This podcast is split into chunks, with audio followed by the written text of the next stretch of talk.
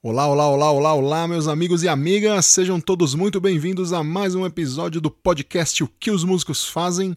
Eu sou Ulisses, sou músico, sou baterista, sou educador e eu sou um desbravador, aí um perguntador, tá sempre procurando o que, que a gente pode fazer dentro dessa profissão incrível, desse mundo tão fabuloso, mas que às vezes parece ser um pouco misterioso para quem é de fora dessa área, tá? E hoje eu tô trazendo aqui um convidado muito especial para a gente falar um pouquinho sobre produções, sobre composições dentro do contexto comercial certo? Espero que vocês gostem muito, muito, muito desse episódio. É, eu acho que ele ficou bem comprido, mas vale a pena escutar até o final, porque a experiência desse camarada que está aqui hoje é bem grande e vale muito a pena tá bom? Espero que vocês gostem. Vamos lá!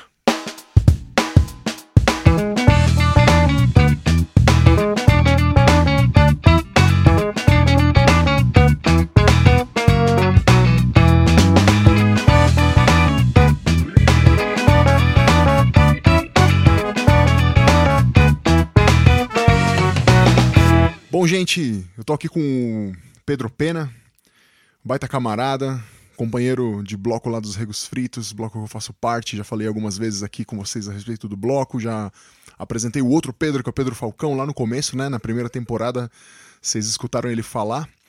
E tô trazendo o Pedro aqui hoje para falar sobre produção musical e como funciona esse mercado, como que é a vida do produtor musical, do compositor, né? Como é que ele se e, e como é que ele se comporta aí? Como é que funciona isso? E aí, Pedro, como você tá, mano? E aí, Ulisses, boa noite aí, galera. Tô bem, cara. Vamos, vamos conversar e tentar trazer um pouco dessa experiência aí do que é a vida de produtor musical. Vamos lá, cara. Para começar, Pedro, conta um pouquinho aí da brevemente a sua história, cara, né? De onde você é, como e quando você começou na música e como que você enveredou para essa para essa loucura aí de ser compositor, arranjador e produtor. Legal. Cara, eu sou de São Paulo, né? Sou da zona norte aqui de São Paulo. Eu morei a maior parte da minha vida num, num bairro aqui que chama Tremembé.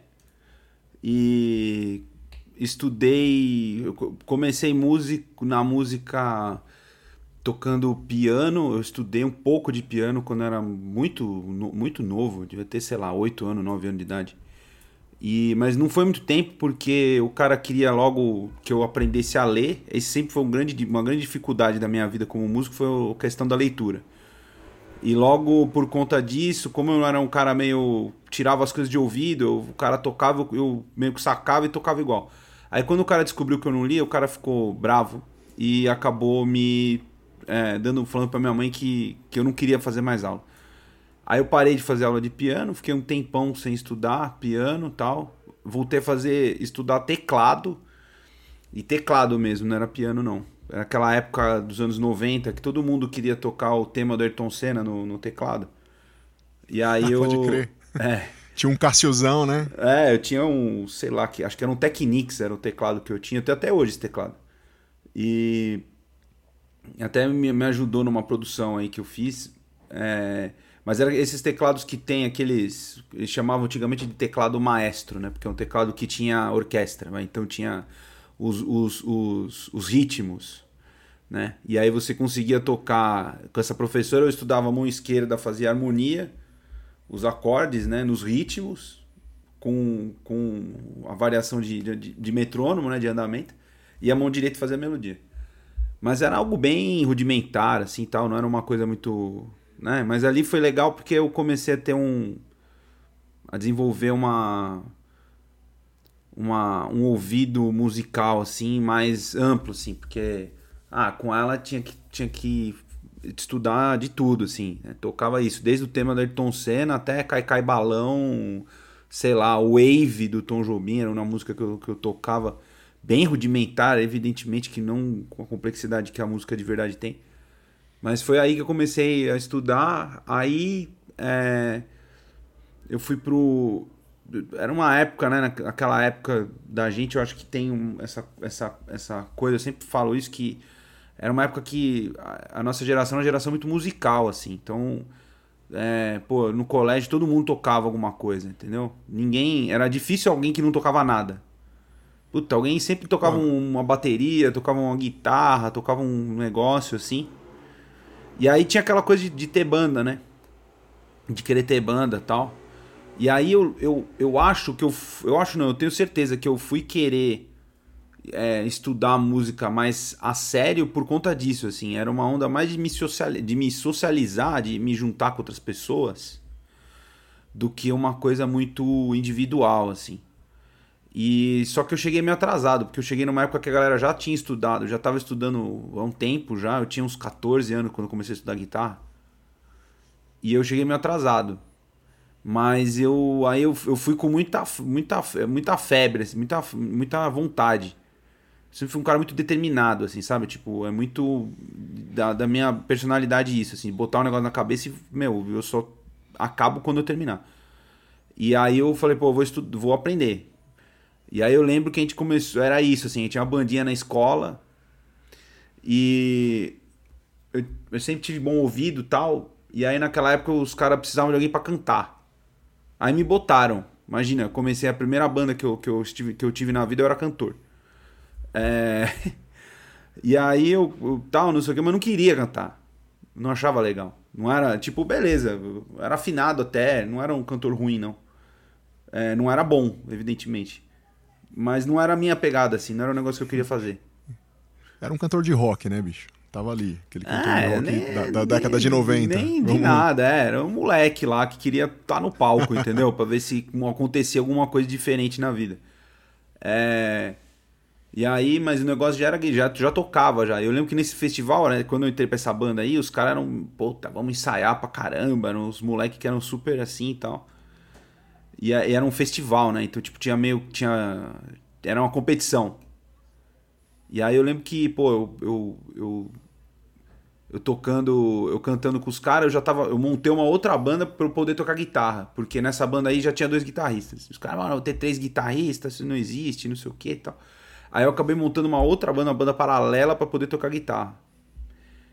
E aí comecei a estudar guitarra tal, enfim. Aí daí a vida foi indo, eu fui tocando, toquei um monte de banda, né, cara? Aquela coisa de moleque. Eu já com 17 anos, 18 anos, já tocava em banda vai profissional, assim, que ganhava cachê, né? cachê, era uma merreca, mas ganhava. Então tocava em bar, tocava essas coisas, essa vida que todo mundo tá acostumado aí. É, e fiz muito isso, né? Então, pô, eu toquei bastante, assim, nessa época do, né, que o pessoal falava de, de baile mesmo, né? Então eu cheguei a tocar em banda de tudo, até banda de forró toquei. É... Cara, e era isso, assim, pegava umas bandas que tocava a noite inteira, baile mesmo. Então era repertório de 60 músicas, assim. Tinha muita música. E eu fui nessa, assim, eu, aí nessa época eu fui mudando um pouco, assim, me aproximei um pouco mais do, do mundo do erudito, assim, porque eu fui estudar violão clássico, assim. Botei na cabeça que eu tinha que, eu tinha que saber tocar violão direito. Porque guitarra é um negócio que você aprende meio de, cheio de vício, né, cara? Palheta é uma, é uma, é uma, é uma técnica mais, não vou dizer rudimentar, mas é uma técnica mais simples, né? Ela exige menos é, dedicação de postura do que, por exemplo, o violão erudito exigia, né? E eu lembro que eu, eu, eu, sou de uma família de, de músicos, né? Meu pai toca violão, meu pai toca violão bem, bem pra caramba, inclusive. E eu, porra, eu via que meu pai tinha maior facilidade para fazer os acordes e levada de mão, de, de, de, dedilhado, assim. E eu não tinha, eu era meio duro, assim. Aí eu falei, não, cara, eu tenho que estudar isso aí, porque, meu, esse negócio é o que vai me, vai me desenvolver. Eu comecei a estudar naquela época aquelas coisas de internet, tablatura tal, esses negócios que tinha. Eu ouvia as gravações e pegava a tablatura. Porque a tablatura é uma leitura muito rudimentar, né? Não tem não tem tempo de, de, de divisão tal, tá só as notas ali, que não são notas, são números, né? É, algumas de hoje tem ali, tem umas. Algumas tem a. As, as, as hastes lá das colcheinhas, das semicolcheias. Pode a, crer, pode crer. Algumas Na... tem, hoje, hoje, tem, hoje tem, mas mesmo assim eu não, eu não gosto, acho, acho é, naquela meio... época não tinha Sei. nada, não tinha, não tinha nem, meu, era muito difícil você ter, pra você estudar, aí eu fui estudar violão erudito, beleza, aí eu fui lá. Então, puta, eu cheguei, a primeira coisa que o cara falou, ó, você vai ter que aprender a ler. Falou, não tem como, esse negócio de tocar de ouvido aí, legal, pô, é bom. Você. O mesmo dilema que você teve no piano lá. é, esse negócio sempre me, me, me persegue. Aí eu, pô, cara, tá bom, então beleza, então vamos lá, vamos estudar esse negócio aí. Aí, pô, cheguei lá, aquele negócio, né? Violão, violão erudito, cara, pô, você tem que lixar a unha, a unha tem que estar tá cortada exatamente do jeito não sei o quê. Aí comprar, eu comprei o, um banquinho que você coloca o pé esquerdo para ter o, a postura do Tárrega, né? E, pô, eu lembro que eu comprei o. Ele me deu. Tive que comprar dois livros para estudar violão. Um era um livro do Tárrega e o outro era o clássico Bona, né? Que todo mundo já passou por esse, por esse cara. E aí era isso, o Bona era, era para ditado melódico e o, e, o, e o do Tárrega era um violão, era um livro de leitura de violão. Então, pô, sentava lá. Mas no fim das contas, isso aí eu já tinha, isso aí eu tinha uns 16 anos. No fim das contas, cara, eu queria. Eu tirava tudo de ouvido, entendeu? Eu chegava lá na aula, o cara falava, vamos lá, vamos passar esse exercício aqui. E eu via o cara tocar, eu via o cara tocar e guardava aquilo na melodia. E eu enganava o cara e enganava a mim mesmo que eu tava lendo, mas não tava lendo nada. E aí foi um tempo, assim, foi um tempo, assim, eu fiquei um, eu fiquei um ano fazendo aula. E eu também nessa época eu tava, eu tava começando a primeira namoradinha mais, mais legal, assim, de colégio, cara. E aí eu cheguei num ponto que eu não queria muito mais estudar violão, entendeu? Era, o, era o, namoro, o primeiro namoro sério, é, assim. É, né? meu, eu queria tá, ah. entendeu? Eu queria ir pro shoppingzinho, dar rolê, essas coisas, sabe? Passear, Tranquilo, isso aí acontece com a maioria, né, cara? É, então isso aí, me, isso. isso aí me tirou do foco junto com esse negócio. Foi uma pena, porque esse cara é um grande professor, o Chiquinho Araújo, é um, pô, um puta, puta violonista, assim, deu aula pra um monte de gente legal aí do violão, inclusive fui uns dois anos atrás fui num, num, num, show no Sesc aqui em homenagem ao, ao Dino Sete Cordas e encontrei com o meu, meu ex-professor lá, foi muito legal. E mas o estudo do violão erudito, pô, me, me, me, me trouxe intimidade, pô, com, com, com uma obra, né, de, de, de artistas que abriu minha cabeça, assim. Então, pô, deixei de ser aquele cara meio do rock, pô, que conhecia ali é, banda de rock, de hard rock e aquelas coisas todo mundo, todo guitarrista passa, de querer tocar que nem o Van Halen na minha época, ou que nem tocar que nem tocar que nem o Jimmy Page pra caramba também. E aí fui abrir a cabeça, fui ouvir outras coisas, né? Tipo, fui, fui tomar fui tomar conhecimento do, do repertório do do Vila Lobos, pô, do Bar, né, cara? Mesmo algumas coisas até não tão conhecidas, assim, tipo umas obras mais de repertório de violão, tipo Agustin Barrios, tal, que é um compositor é, venezuelano, pô. E aí fui, fui tendo contato com isso daí, isso foi muito importante para a cabeça, né?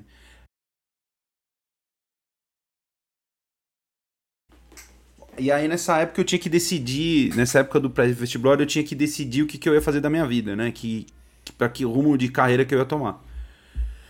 E era uma época meio complicada com relação à faculdade de música, assim, não tinha curso de produção musical, não existia. Então, essa coisa que tem hoje em dia, que hoje tem um monte de faculdade que tem, na minha época não existia. Na minha época só tinha faculdade de música.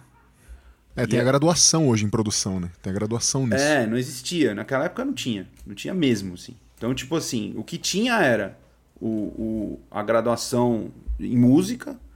Dentro da, da, da, da graduação de música existem as, as, as optativas lá que você pode escolher, que é o instrumento, né? Que você vai ser um instrumentista, ou você vai ser um, um, um, um condutor, né? Um maestro, ou vai fazer composição.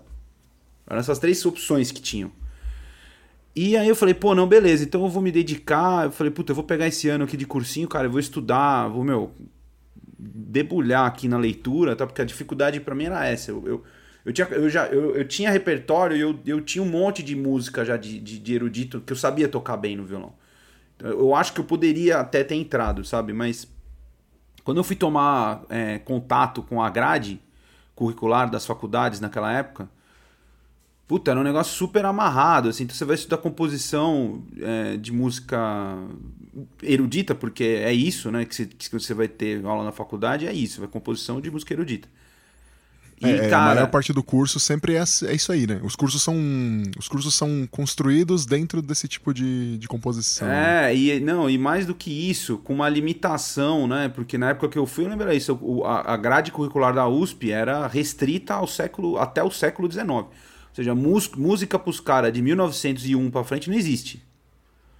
Então, só aí você já, eu já, você já perde uma, uma gama de compositores que eu acho que são imprescindíveis para o cara que quer ser compositor é, de, por exemplo, de música para cinema, tal, que é, um, que é uma onda, que é tipo Stravinsky, que é o, o próprio Vila Lobos, né? Se você for pensar numa coisa mais brasileira, o próprio o Gershwin ou Debussy, sei lá, que são os caras que são os mais os mais importantes, assim, os mais influentes na, na, na, na linguagem de, de composição para música de cinema, ficava de fora. E aquilo não, eu, eu não pensava ainda em fazer música para cinema naquela época, mas eu o que eu tinha na cabeça é eu preciso fazer alguma coisa relacionada com música que dê dinheiro. Porque aí eu, eu queria fazer faculdade de música e eu tive uma negativa muito forte por, forte da, por parte da minha mãe em casa de não fazer. Falou, cara, faculdade de música você não vai fazer. Eu falei, você escolhe o que você quiser fazer. Meu, quer fazer faculdade de arqueologista, sei lá. Vai lá e faz, mas música não. Que música vai morrer de fome, uma desgraça, não sei o que, aquelas coisas que a gente, que a gente tá cansado de ouvir. É a velha história, a gente, a gente já, já conhece essa. É.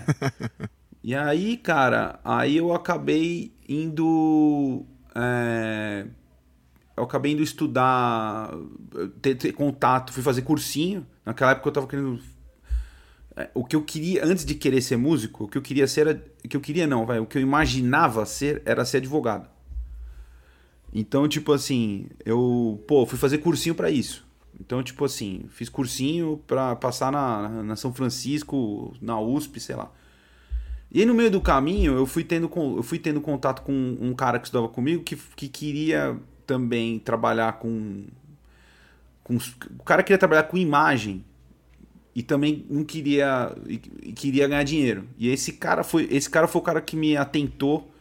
Ele e uma matéria que saiu na época na, na Guitar Player com aquele Sérgio Bus, que é um guitarrista e que eu li, eu lembro de, de, de, de ter comprado essa revista porque os caras falavam, ah, como que vive de música? Guitarristas que vivem, que vivem de gravação. E aí eu lembro dele falar isso, eu lembro dele falar, pô, um dos negócios que eu, que eu mais faço, que mais dá dinheiro para mim é, é, gravação de jingle e de trilha, né?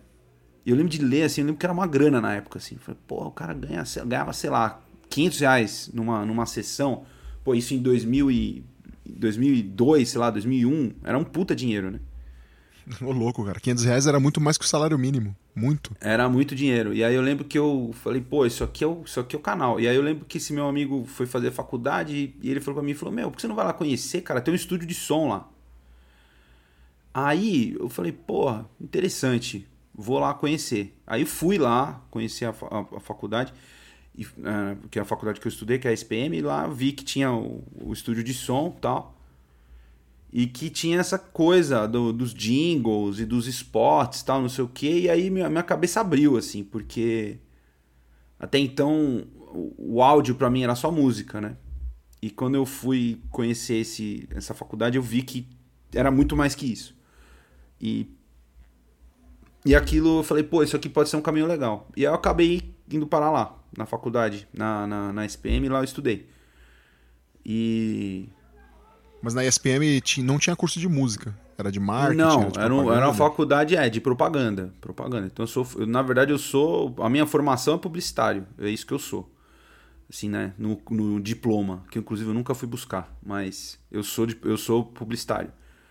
Mas eu, cara, quando eu entrei na faculdade, eu entrei muito focado para fazer isso que eu faço. Eu já queria fazer isso que eu faço, entendeu?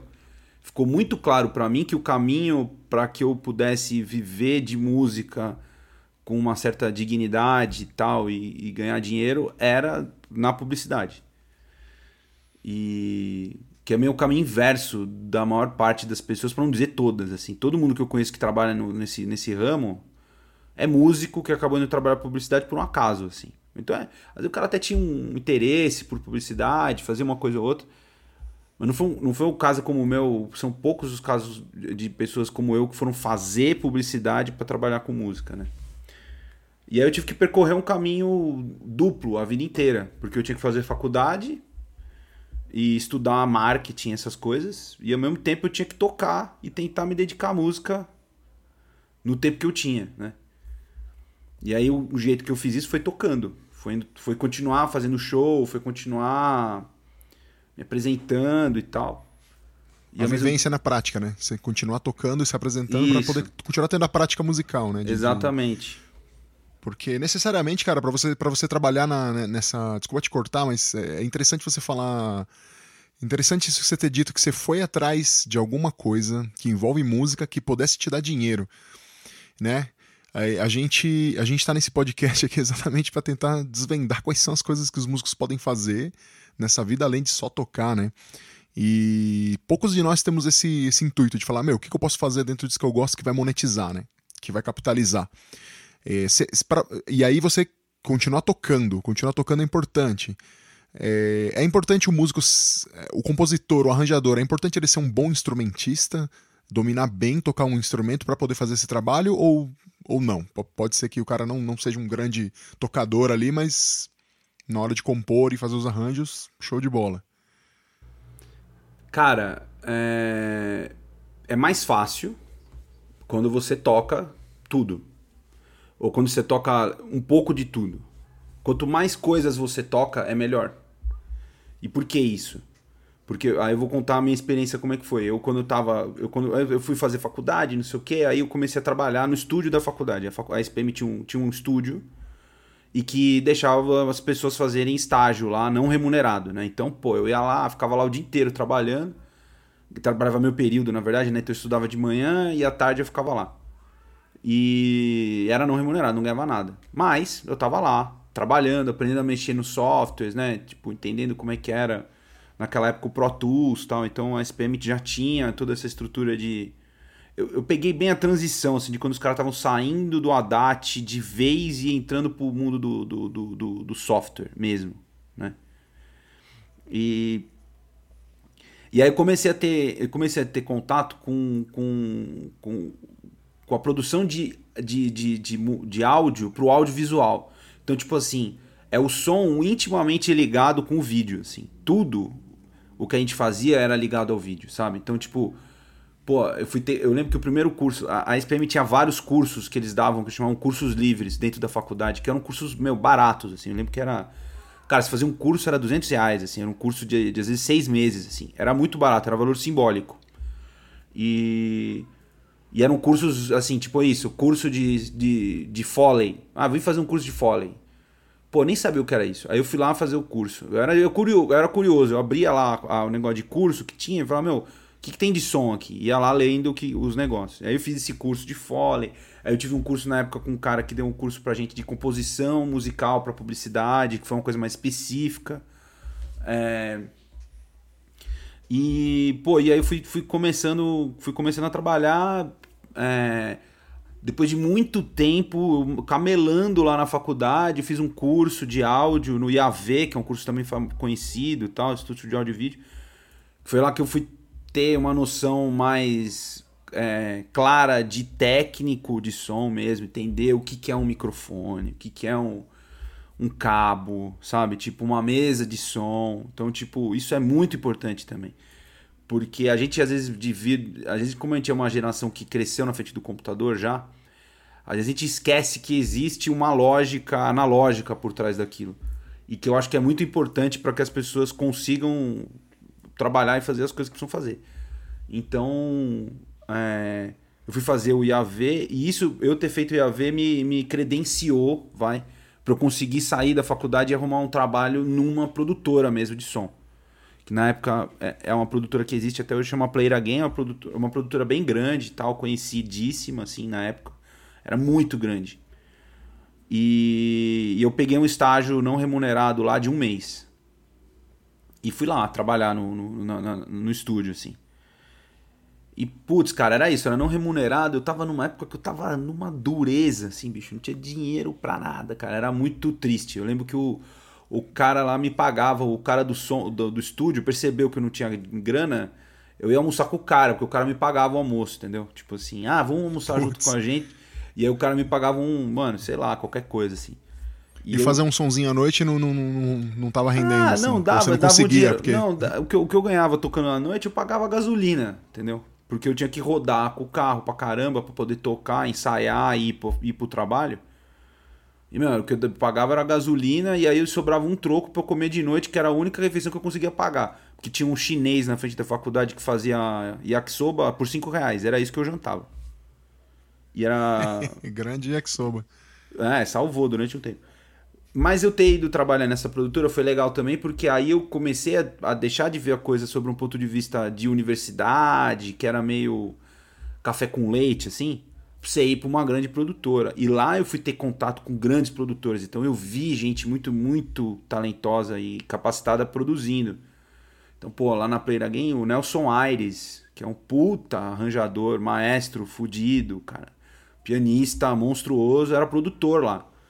Eu lembro quando eu cheguei lá, assim. Pô, o cara tava lá, o Nelson Aires gravando quarteto de corda pra um comercial do, da Havaianas. E aí eu falei, porra, eu fui lá ver, puta, aí abriu minha cabeça, né? Porque aí eu fui ver, tipo, o cara gravando quarteto, entregando partitura tal, aquele negócio. Aí eu pirei naquilo, falei, cara, isso aqui é muito foda. E aí, tipo, tinham outros produtores bons lá, o Abu Janra produzia lá também, o Xuxa, que hoje em dia é produtor, fez o disco do MC da tal também trabalhava lá. E outros caras aí que depois eu fui encontrar no mercado. E aí de lá eu saí né, desse, desse lugar e fui trabalhar na Satélite, que é onde eu fui trabalhar mais tempo. Fiquei lá sete anos lá. E na Satélite eu entrei meio como assistente. Então eu não entrei como produtor, eu entrei como assistente. E aí eu fazia trabalho de técnico. Basicamente, tipo assim, limpava a locução. Então o cara ia lá, o locutor gravava o brutão. Cara, os caras pegavam, jogavam aquilo na minha mão com o texto, bicho, edita e manda e escolhe o take, edita e manda. Então isso foi me dando, foi me dando, foi bom porque foi me dando agilidade. Eu já tinha conhecimento do software, mas aquilo me deu agilidade, né? Então foi ficando rápido no negócio. E é o que acontece, era uma produtora que os dois produtores, um era pianista e o outro era saxofonista. Então não tinha ninguém ali que tocasse instrumento de cordas. Nem nenhum, assim, violão, nada disso. E os caras dependiam muito de chamar e a bem, a bem da verdade é que, meu, uma, uma produção, dificilmente ela não vai ter um instrumento de corda nenhum. Entendeu?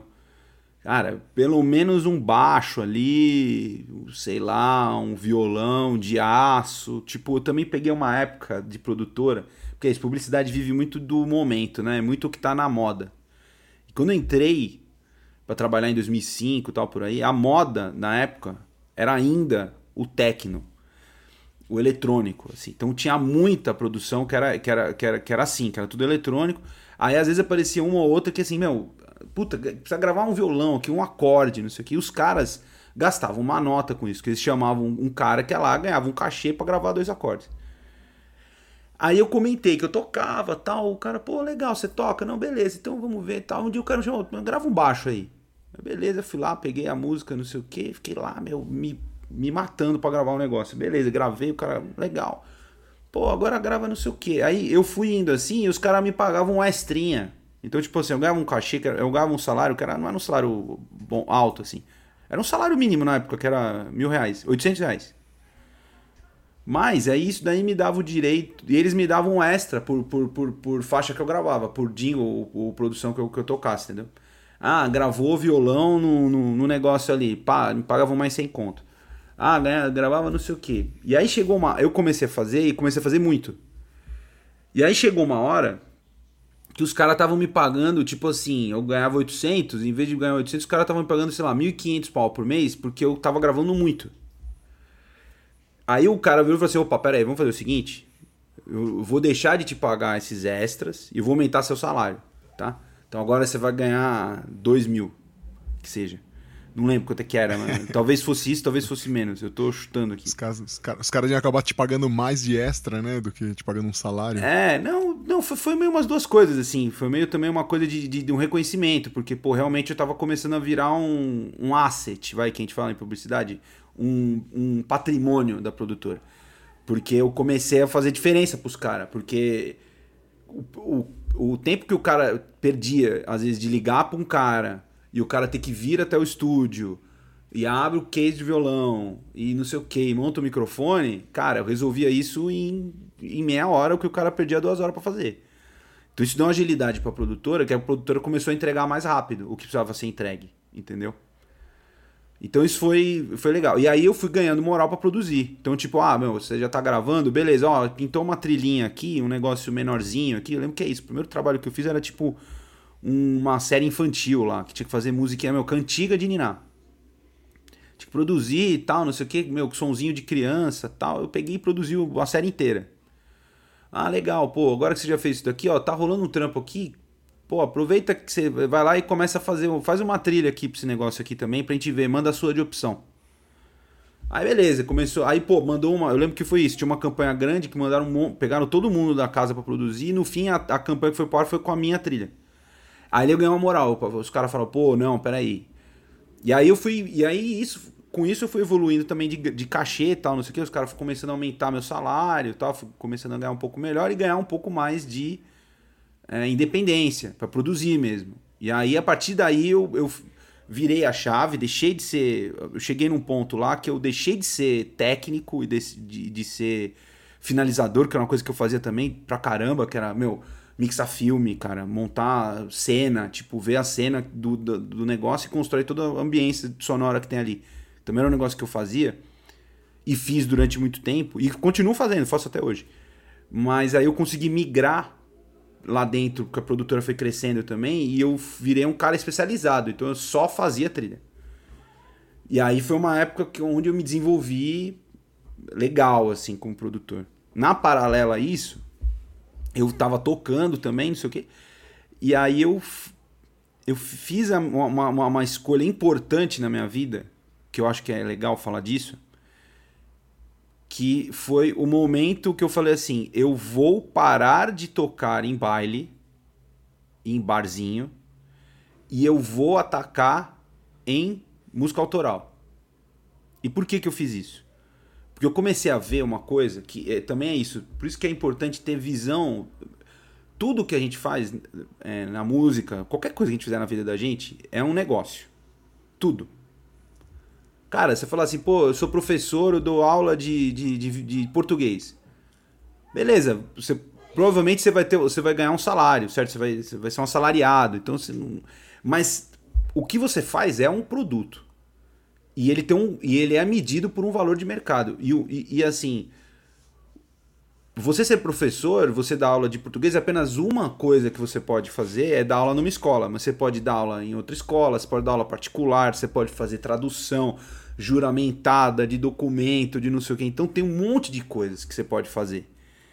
E eu sempre tive essa, essa, essa, essa cabeça assim de olhar para o que eu faço e pensar, meu, como que para onde que tá indo? O que que tá acontecendo? Que é uma coisa importante de, do produtor. Mesmo o cara que trabalha com disco, é entender o momento, entender pra, o, que, o que, que as pessoas estão fazendo, para onde que o mercado está indo, sabe? E eu comecei a ver naquela época que estava surgindo em São Paulo um movimento de música autoral. Porque as pessoas começaram a, a eu percebi que as pessoas estavam começando a pagar para ir em lugares que eu falava assim, pô, mas esse lugar. Lembro que foi isso, a primeira vez que eu fui no, no estúdio SP, o primeiro lá da Vila Madalena. Eu cheguei lá e falei assim, cara, esse lugar é muito mais legal de qualquer lugar que eu já toquei, tipo assim, de estrutura. A casa é muito mais legal, bonito assim. E, e as pessoas que iam, você sabe quando você fala assim, pô, isso aqui, cara, não é uma não é um papo de bicho grilo, só tem de tudo aqui. Tem gente que vem de qualquer lugar da cidade, de vários estratos sociais, aqui ver um show de música autoral. Falei, cara, isso aqui é uma onda. Aí eu eu escolhi, falei assim, não, eu não vou mais ficar fazendo.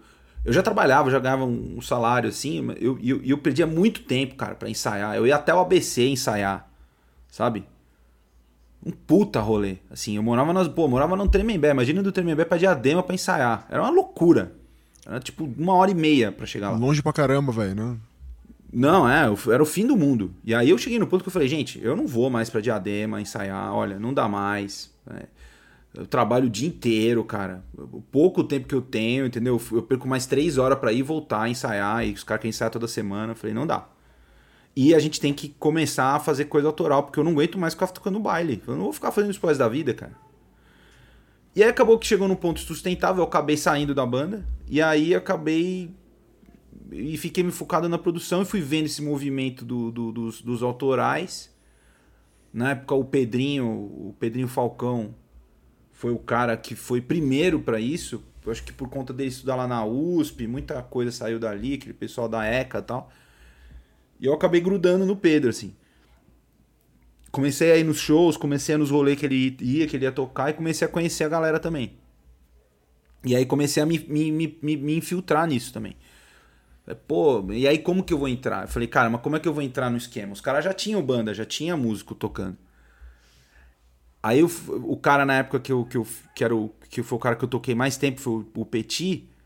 O Petit naquela época ele tava ligado numa onda de neo folk e tal, que é um negócio tipo, naquela época o, o nome mais mais conhecido assim era o, era o Beirute, né?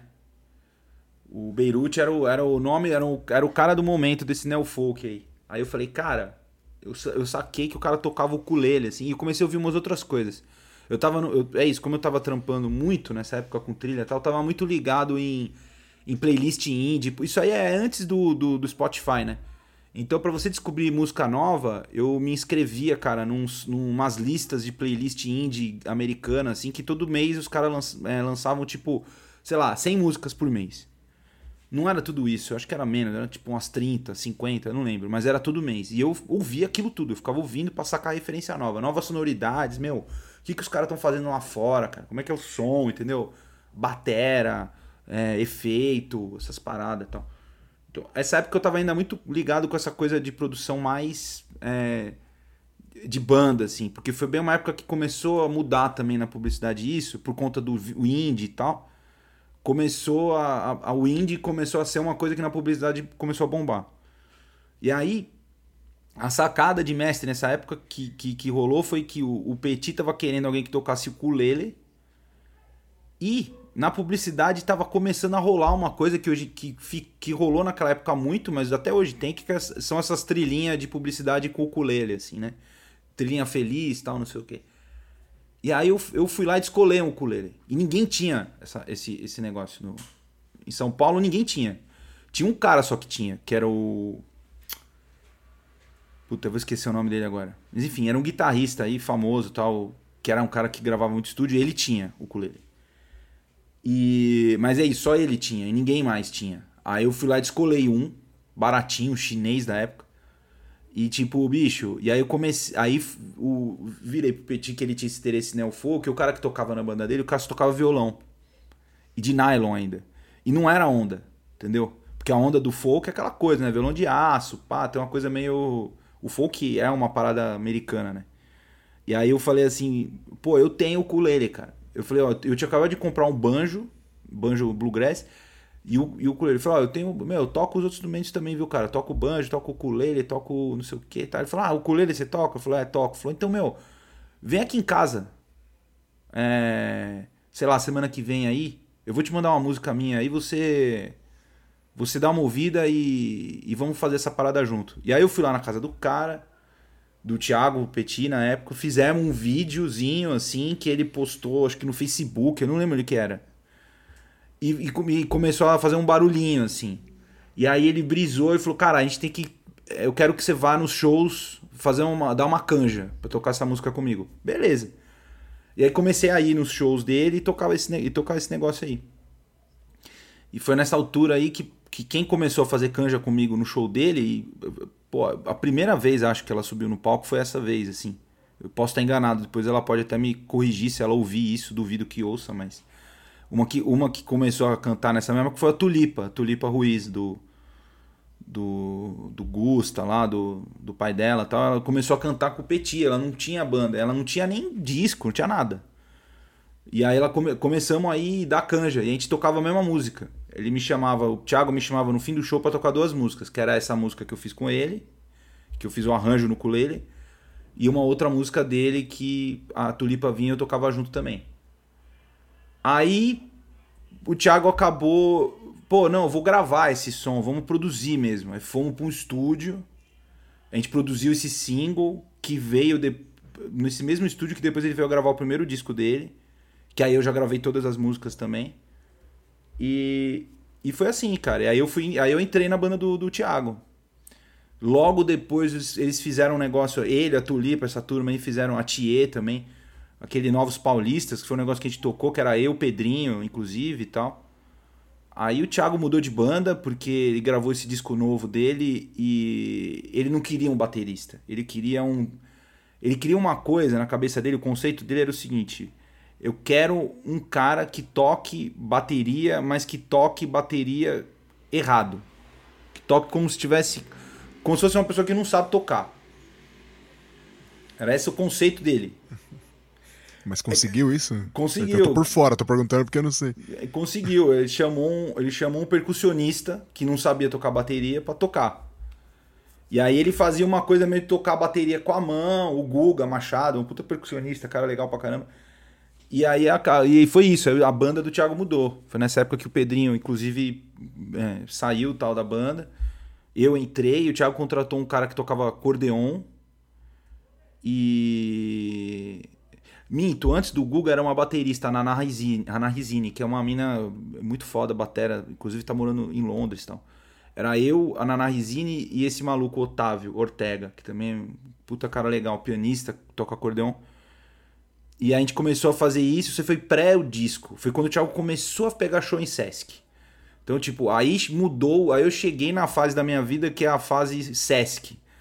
Que foi uma fase maravilhosa, porque aí, pô, eu tava acostumado a tocar na noite para ganhar 150 reais, mas com muita sorte, assim. Aí, pô, de repente eu tava indo pra um esquema que a gente ganhava tabela, ganhava mil, mil duzentos reais pra fazer um show. Né? E quando era menos que isso, era tipo 600, 700 pau. Então, o Thiago sempre foi um cara muito correto com relação a isso. Ele sempre pagou pra gente um piso mesmo quando era roubada, tipo assim, ah, nós vamos tocar, meu, na livraria da esquina, por exemplo, um lugar que a gente tocava na época, que não tinha cachê, era a bilheteria e não dava, porque é muito pouca gente e o cara pagava pouco. Mas o Thiago pagava piso pra gente, falou, então vocês vão lá, nós vamos lá, tem 200 reais pra gente fazer, beleza? Vocês topam, topam. E, putz, foi uma época muito boa, cara, que o, o Brasil tava meio aberto pra, pra isso, assim, sabe? Pra essa nova MPB, assim, então tinha muito festival, e aí, putz, o Thiago também é um cara que sabe gerir muito bem a carreira dele, sabe produzir muito bem os trabalhos dele, sabe? E eu fui tendo contato também com ele, com produtores muito foda, tipo o Cassim, que foi um cara que produziu os discos do Thiago, que é muito bom. O Adriano Sintra, que também é um cara massa tal. É, e aí eu fui tendo contato com esse outro lado, assim, da, da, da produção, que é a produção mais... É, meu, mais clássica de disco mesmo, né? sair da publicidade, assim, né? E e aí, cara, eu fui indo nesse eu fui indo nessa história aí de, de, de, de, de tocar em Sesc e, e, trabalhando com publicidade na, na, na, na, na paralela, né? E a publicidade foi exigindo com que eu tivesse que fazer com que eu tivesse que ter contato com esse mundo de arranjo mesmo, né? Que eu acho que é é, é uma coisa importante assim de, de falar, né, do trabalho de compositor, que é você compor a música e arranjar a música que você compõe, né? No fim das contas, o trabalho é basicamente esse, assim. Mas você tem que ter contato com outras coisas, que é que é compor, que é tipo entender como funciona a linguagem dos instrumentos para os quais você está compondo. Então, tipo, como que é escrever para para um trio de metais, vai? Que eu acho que é a primeira coisa que eu comecei a fazer arranjo na vida. Tipo, como que é escrever para trombone, trompete e, e, e, sax, sabe? E aí, pô, eu trabalhei numa produtora que era isso, que era um, um dos meus ex-chefes, era um cara que, que tocava no, no, funk como legusta. Então, tipo, eu sempre tive acesso a fazer trilha com, com, com sopro lá, os caras sempre bancavam, assim, né? E o Kito era um cara que me ajudou muito para aprender isso, entendeu? Para entender como é que era essa, é, esse universo de escrever para metais e tal. E, puta, eu adorei aquilo porque é, me pôs em contato com uma outra, um outro universo, um universo mais amplo de, de, de, composi de, de música mesmo, né? Tipo, de sonoridade, de escrever e tal. E aí, a partir daí, também fui tendo contato também para escrever para cordas e... Ah, coisas mais simples no começo, quarteto e tal. E, e aí você vai aprendendo, né? Cara, isso que você tá falando, para mim, é, soa muito como um resultado de você ter estudado publicidade. Porque você falou que você foi vendo quais eram as ondas, você foi percebendo as tendências, você, você sacou que tinha que pegar um ukulele, você sacou que tinha que ter violão de aço, você, você começou a, a, perceber essas coisas e muitas vezes músico mesmo, só o músico, o cara que é instrumentista, que é performer na noite, que, que toca, que é chamado para gravar também, mas só se concentra em ter que gravar o que tem que fazer e, não, não e se concentra só nos estudos da música, do, do instrumento dele, não parar pra pensar no mercado, né, cara? Você teve uma visão de mercado aí. Você, você sacou que precisava não só dos instrumentos, mas você percebeu que tinha uma nova onda de música rolando. Aí você começou a ouvir as playlists para saber sonoridades, para entender quais eram as novas, as novas tendências e, e o que iam pedir de você. E aí você percebeu uma nova tendência na música brasileira também, né? Uma nova MPB surgindo. Isso tudo vem por causa do estudo é, da publicidade, né, cara? É, com certeza. O ambiente da, da publicidade, cara, é, proporciona isso. Porque como é um mercado que vive muito do agora, assim, a publicidade é muito o que está acontecendo agora, sabe? Tipo, o de ontem já não importa, assim, entendeu? É tipo muito o já, assim. E, e aí você vai tendo contato. Era isso, eu me forçava, né? A ouvir as últimas, as últimas novidades, a sacar o último disco de não sei quem. Ah, sei lá, cara. O. É isso, a Tulipa lançou um disco novo. Aí sentava no estúdio, escutava o disco dela pra ver como é que era, como ela gravou, qual era o conceito, sabe? Então, o, o produtor, ele tem muito que ter esse, esse olhar, assim, saca? Eu acho, né? Minha, minha opinião, assim. Totalmente, pô, totalmente, porque você tá acompanhando um mercado musical, né? E essa coisa de estar tá no mercado é diferente pra gente que é só músico, né, cara? Que nem eu tenho uma dificuldade enorme, velho, de fazer isso. Tinha uma dificuldade enorme de pensar que o que eu fazia era um produto, assim como você falou lá no começo, né? Que cada, cada um de nós é um, é um. É uma pessoa que tem uma habilidade e que essa habilidade tem que ser monetizada de alguma forma, a gente tem que aprender a, a transformar num produto, né? Eu não via desse jeito, tô começando a ver mais recentemente. E é uma falta, acho que, na formação dos músicos, né? Você não tem isso muito na faculdade, o professor, o professor não te fala isso. Então, como você foi exposto a isso, né, cara? Você foi. Você já, primeiro que você já, já tinha uma, uma direção pensando, preciso ganhar dinheiro. E você percebe que o mundo publicitário te traria dinheiro como músico, né? Pedro, o compositor, cara, é... ele, é, assim, existe o compositor e existe o arranjador, né? É, não necessariamente. Aliás, os dois, os dois acabam se completando, né? Se acaba, se você compõe, você acaba arranjando também, né? Ou vice-versa, imagino.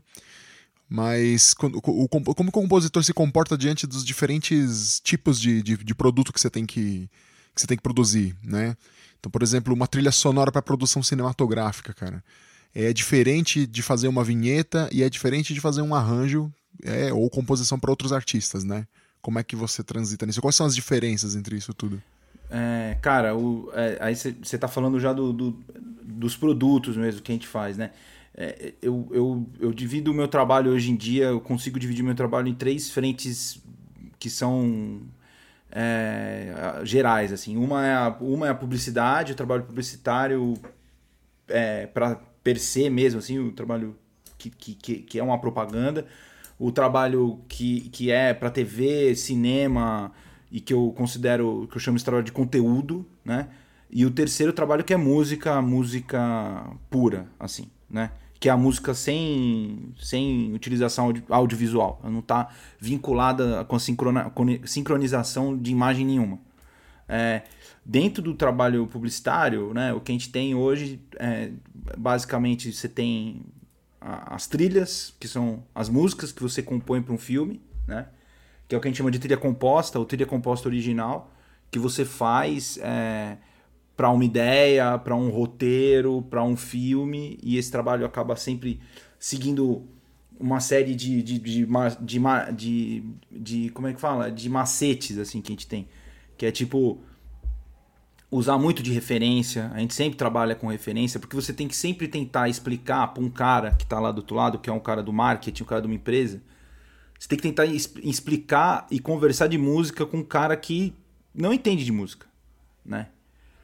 E isso exige que você tenha esse essa essa essa, essa esse, esse, esse macete de trabalhar com referência, porque é um jeito mais fácil de você falar pro cara. É muito mais fácil do que você falar, olha, eu vou fazer uma trilha alegre com uma passagem assim e que vai ser meio brasileira e não sei o que, sabe? Às vezes é muito mais fácil você, você, você entregar uma referência para esse cara, então para ele entender o que você está falando, entendeu? Porque é isso, é um trabalho que você depende da aprovação de outras pessoas, né? Então, publicidade basicamente, todos os três dependem da aprovação de outras pessoas, mas é, música, quando você produz para um artista tal, você está falando de um cara que, a maior parte das vezes, entende de música, né? É, então a publicidade tem isso, assim. Então a gente trabalha muito em cima de referência para poder produzir essas trilhas compostas. Aí dentro, além das trilhas compostas, que é o vai o filão assim mais legal, você tem também a produção de jingle, né, que, que eu também acho legal, mas é, hoje em dia tem, tem tido cada vez menos destaque, assim, né? As marcas não têm investido tanto em jingle, assim, né? É, o jingle virou uma coisa meio... já foi muito forte e hoje em dia ela tá meio renegada, assim. É, e aí dentro de, do, do, do, jingle é isso. É, o jingle é aquela musiquinha que o pessoal... É o que todo mundo conhece de publicidade, né? Tipo, ah, você faz jingle, né? A musiquinha do, do Guaraná lá, do Pipoca e Guaraná. Pô, todo mundo conhece Pipoca Guaraná. Sei lá, um trampo que eu fiz que é o que eu tava envolvido, né? O Pôneis Malditos. Pô, Pôneis Malditos é um jingle. Puta, pegou, foi um puta sucesso. Cara, é, é muito, muito famoso, né, cara? Muito é, famoso. todo mundo Nossa, cê, cara, já que você falou, você falou do jingle, eu, eu dei uma aula recentemente para os meus alunos do Fundamental 1, molecada de quinto ano, 10 anos de idade. Eu dei uma aula sobre jingles. Olha aí. Falando sobre a história do jingle, como é. Aí eu mostrei, eu pensei, pô, cara, eles não, acho que eles não vão saber o que que é. Mostrei a, o jingle do Guaraná, eles sabiam, velho. Mostrei o jingle do McDonald's, eles sabiam. É, falei do Pôneis Malditos, isso daí já. Eles, eles, eles, sabiam, mas assim, mais por. Era. Eles estavam ligados o que era, mas não sabia cantar, era diferente, tá ligado? A, a percepção deles. Sim. Mas fica, velho. Mas o bagulho fica. E é muito louco. E, e aí eu percebi nessa pesquisa que eu fiz para essa aula que realmente o que você disse, não tem mais jingle novo. Difícil os caras investir numa musiquinha, né? Numa pequena peça de 30 segundos para é, para um produto, né? É que assim, é assim, virou uma virou uma coisa, porque a publicidade, ela, ela sempre se inspirou na arte, né? É isso, assim. É, basicamente a publicidade se inspira na arte, para tudo, para o cinema, para ilustração, para foto, para qualquer coisa, música, trilha, enfim. E o jingle acabou ficando é, na cabeça de alguns publicitários, né? Uma arte menor, assim, um negócio que. É, tipo, ah, musiquinha que canta falando do produto, sabe? Puta, que coisa meio babaca. Então tem muito, muito publicitário que pensava assim, e hoje em dia o que eu acho que rola é que tem muito publicitário que não sabe fazer mesmo. O cara nem pensa em fazer jingle porque é um troço que não tem intimidade mais, sabe? Tem alguns caras com quem eu trabalho, com quem eu trabalhei já, alguns bem conhecidos, como o Eugênio Mohani, por exemplo, que é um cara que adorava jingle e é um cara de rádio, sempre foi um, um cara que apostou muito nisso. Então, esses caras são caras que, que, que, que enxergam e percebem a, o, o, o, valor do jingle, mas, mas é fato, o jingle tem caído em desuso, assim. Mas a gente faz ainda, eu produzo jingle até com uma certa frequência. É... A, a gente escuta muito jingle aí em propaganda eleitoral, né, cara? Isso é, pô, muito, bastante, muito, né? porque é isso. Os caras. Propaganda eleitoral é uma, é uma hiper propaganda, né? É tipo assim, você vai ser exposto a, durante dois meses num grau absurdo de exposição de mídia a uma propaganda, a um produto que é o, o, o cara lá, o, o político. E, e, e, é um negócio de massa, né? Então você, você, cara, você tem que abranger todo mundo, entendeu? Então, tipo, quando a gente fala que a gente não ouve jingle, até porque a gente tem um perfil, né? Tipo, ah, a gente, pô, classe média, mora em São Paulo, né? Grande cidade e tal. Tá acostumado a ouvir rádio aqui, aqui, aqui. A gente, quando você vai fazendo a estratificação social, a gente está dentro de uma, de uma gavetinha, assim, que é uma gaveta muito pequena dentro do que é a população do país, entendeu? E, pô, e quando você vai ver, por exemplo, o cara que está se candidatando a governador, cara, esse cara tem que chegar no, no estado inteiro, bicho, entendeu? Ele tem 40 milhões de pessoas que vão votar nele. E aí, essas, essas, esses meios mais tradicionais, assim, tipo jingle de campanha tal, não sei o quê ajudam muito, chegam muito no povão, entendeu? Fica mais fácil do cara entender o que está querendo dizer quando, quando você conta isso através de música, né? Isso é uma coisa meio, é, sei lá, deve ter estudos de neurociência por trás disso, mas eu vou dar um exemplo o que todo mundo lembra, pô, na escola, quando o seu professor ia te ensinar a tabela periódica tinha uma musiquinha para cantar a tabela periódica. O professor ia falar para você, sei lá, do das elipses do DNA. O cara tinha uma musiquinha pra elipse do DNA. E por que isso? Porque com música fica mais fácil você entender, sabe? Então o jingle tem esse poder, a música tem esse poder, né? De transmitir a, a, a, informação de forma mais, mais fácil. A pessoa memoriza, entendeu? Entra na cabeça dela. É... E assim, o trabalho eleitoral, por exemplo, eu fiz poucas coisas, eu fiz poucas coisas eleitorais. Eu já tive muito perto de fazer algumas campanhas grandes aí, eu não posso nem falar porque é meio sigiloso, mas eu já tive perto de fazer, mas eu nunca fiz campanha mesmo, tá?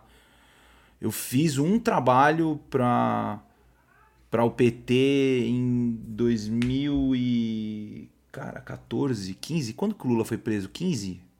2015, né? 2016, eu não lembro agora, é... cara.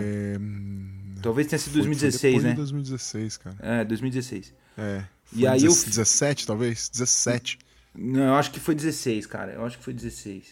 Bom, enfim, não, não importa agora. O que importa é que eu fiz, é, eu fiz a trilha do filme que conta o dia que, que é um filme que o PT lançou no dia que o Lula foi preso. Então, é um, foi um trabalho que eu fiz é, que não é eleitoral, porque ele não estava se candidatando a nada, mas é um trabalho político, digamos assim. Mas eu compus. Sim, propaganda, propaganda. É, mas eu compus uma música pro filme do, do Lula, assim. É um puta filme bonito, eu adoro o filme, é bem feito, a música é. Eu, eu adoro, é um trabalho que eu. das coisas mais legais que eu já fiz, assim. Mas. É, então eu não tive muito contato com, com propaganda política. Mas sim, eu sei isso. Cara, conta um pouco. Conta um pouco sobre esse processo. É, você fez uma. Você compôs uma música para esse filme, né? Você fez sim. uma música para esse filme. E, e, eu sei que você também fez alguns trabalhos para alguns seriados, né? Que passaram em streaming. Sim. Né? E, e, e, é um processo, acredito que seja criativo e que também seja técnico, né? Como que você desenvolve isso? Como, como que o trilheiro aí se, se vira nessa, nesse trabalho? Ó, no caso do Lula, do filme do Lula, a gente tinha uma locução que era um texto, tipo o texto que o Lula ia falar. E aí eu tinha aquele texto que era o Lula falando lá da situação dele, de que ia ser preso, mas que enfim, que as coisas iam dar certo, o Brasil ia dar certo, enfim. É, e aí eu tinha isso e aí eu tinha um briefing, que era tipo, cara, a gente quer uma música assim, que, meu, tem que ser uma Lula, uma música que conte a história do Lula, que é esse cara, que é um retirante, que veio do Nordeste, veio para São Paulo e no, começou a trabalhar no, no, na indústria metalúrgica, virou é, líder sindical e virou o Lula. E aí, tipo, a música tinha que ser isso. Então, pô, eu fiz uma música que era uma música nordestina. Então, de, uma música nordestina que foi feita aqui, foi feita por mim. Eu não sou nordestino, mas enfim, era uma música de inspiração nordestina tal. Gravei com um amigo que era sanfoneiro. Então, a gente foi lá, eu criei o tema em cima. Então, peguei a voz, a locução do jeito que o, que o Lula tava falando lá e fui compondo em cima, né? Então, é, às vezes é isso. Às vezes você vai, você vai compor a música em cima de, um, de, uma, de, uma, de uma fala, sabe? E aí você tem que ouvir o jeito que o cara fala, porque do jeito que ele fala tem uma musicalidade, tem uma, uma, uma emoção, né? E aí você vai pegando essas coisas dentro do discurso, né? Ouvindo quando o cara tá mais calmo, quando o cara tá mais empolgado, mais triste, mais alegre, não sei o que, e você vai fazendo a música em cima disso. Então, nesse caso do Lula foi isso. É, é um trabalho que eu considero como a mesma coisa que fazer uma trilha para comercial, assim, né? É um filme só que você vai fazer, né? Então é um, é um, é um tiro curto, digamos assim. Então é um trabalho que normalmente exige muita, muita dedicação e, e, e assim, é muito esmero para poucos minutos de, de, de som, saca? Não que uma série não tenha esmero, mas é um trabalho diferente. Aí é uma maratona, cara. É, meu, você vai compor, tipo, trilha, por exemplo, a trilha que eu fiz lá pra, pra Marielle. Cara, eram seis, cinco episódios ou seis episódios, eu não lembro agora. Acho que são seis episódios de 40 minutos cada um. Ou 50, eu não lembro. Cara, é muito áudio, entendeu? Quando você vai botar na ponta do lápis, pô, nós estamos falando de 6 vezes 5, 300 minutos de, de, de, de áudio finalizado? E, bom, enfim, para essa série, por exemplo, eu lembro que eu cheguei, eu acho que eu compus coisa de 50 músicas, cara. é, entre músicas entre músicas e, e, adaptações, vai, porque tinha música que rolava no episódio 3 que voltava no episódio 5 porque era o mesmo momento, enfim. E aí eu compor pra tipo série... Tipo leitmotiv, né? Aquele, né? Aquele, aquele, aqueles, aqueles motivos musicais que lembram isso, algumas coisas sempre. Né? Exatamente, né? cara, exatamente. E série é isso, assim. Série, pô, você tem. No caso, tudo bem, é, é, uma. É um, é um documentário, né? Não é uma série ficcional, mas é um. Mas é uma série que tem personagens. Então você tem a Marielle, a Marielle é um personagem. A família da Marielle, a mãe da Marielle e a irmã são um outro núcleo de personagem, certo? E a mulher da Marielle é um outro tipo de personagem, a filha, Aí você tem o delegado que está investigando, você tem os políticos que estão envolvidos defendendo e atacando. E aí você tem a polícia, né? Então, tipo, é, um, é uma série que tem uma abordagem jornalística policial, porque é um crime, né? Então as pessoas estão lá investigando um crime. Então ela tem momentos também que são momentos policiais. Então você fica o tempo inteiro nessa de momentos que são tristes, melancólicos, porque é uma história triste. É uma história muito triste, né, né para falar a verdade. E tem, tem momentos tenros, que são momentos que, pô, é isso, a família, aquela coisa bonita, né? E tem essa coisa do, do, da, do, da polícia, que são momentos mais mais tensos, né? E que tem até uma açãozinha, né? Porque, tipo, é isso, né? Aquela coisa, tipo, a, a, a investigação policial é uma coisa dinâmica, vai mudando muito, né? O cara, pô, descobre o negócio, aí foi fulano que mandou matar, aí acharam as armas na casa de não sei quem, sabe? Tipo, então. Foi, e, e... Mas foi um trabalho. Cada trabalho tem a sua, a sua, sua particularidade, né? Então esse trabalho eh, teve de, particular, de particularidade que foi feito em muito pouco tempo. Eu tive, eu tive dois meses para fazer essas 50 trilhas aí. E fazer, e mixar e masterizar tudo nesse tempo aí. É... E, e, então, em tão pouco tempo assim para produzir um negócio desses, cara, existem então tipo técnicas usadas pelo, pelo arranjador, porque a gente às vezes pensa que pô, o cara tem que ter uma inspiração criativa para fazer Cara, isso, você meio né? que você vai achando, e, você e... meio que você vai achando. Eu acho que cada, é, cada série ou, quando é grande assim, tipo é, longa ou, ou série e tal, é, a gente sempre encontra um fio assim, sabe? Um, um, um, conceito geral, assim, que tipo, que você conseguisse pegar essas 50 músicas e você conseguisse resumir elas numa só. Sabe?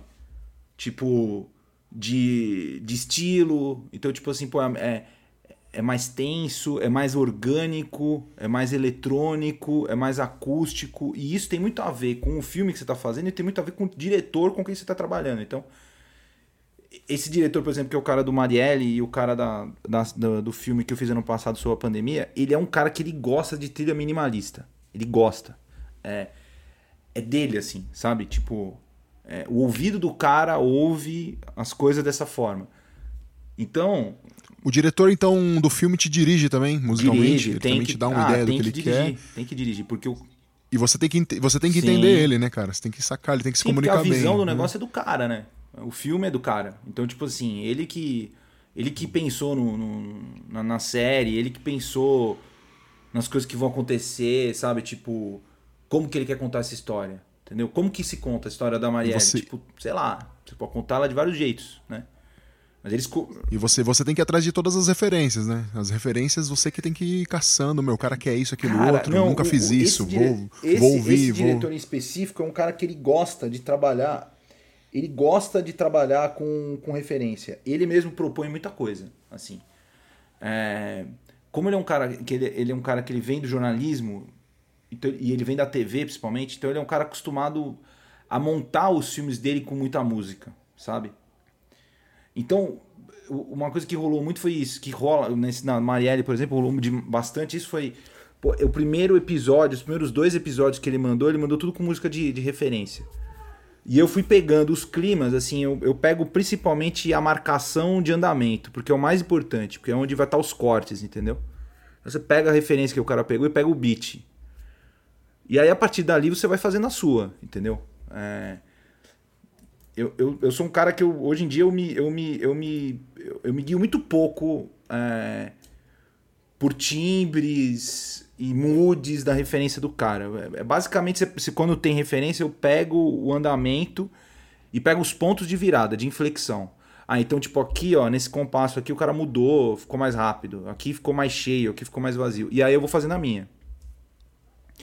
Mas você divide o filme, Sim, então, em, em espaços de... de... tempo e aí você. Tem que fazer. Tem... Você vai... Como é que é esse negócio de sincronizar isso aí do beat com o filme? Que, como é, que é cara, é isso? É, uma, é um negócio que a gente chama de decupagem, né? Basicamente você pega a cena e divide a cena em momentos, né? Que são vários. Então, tipo, pô. É isso. Uma cena, ela pode, ela pode ter um momento mais calmo, e aí ela vai evoluindo, né? Quando a gente tá falando, por, por exemplo, quando eu tava fazendo esse essa, o último trabalho que eu fiz grande aí, que foi a foi o, o documentário da pandemia lá da, da Globo, que foi com esse mesmo diretor.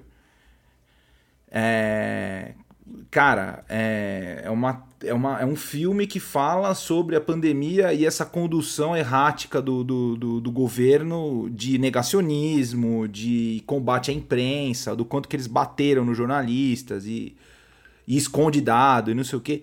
Então, e isso no fim das contas, né? Qual que é a sensação que a gente tem disso? Só um absurdo né? É, é o absurdo, é o, é o, é o nonsense, é o quase o, o que a gente está vivendo é uma, um negócio. Ninguém nunca conseguiria imaginar isso, né? Que nós estamos vivendo hoje no Brasil. Então essa trilha tem um pouco isso, assim, ela tem essa coisa de ser.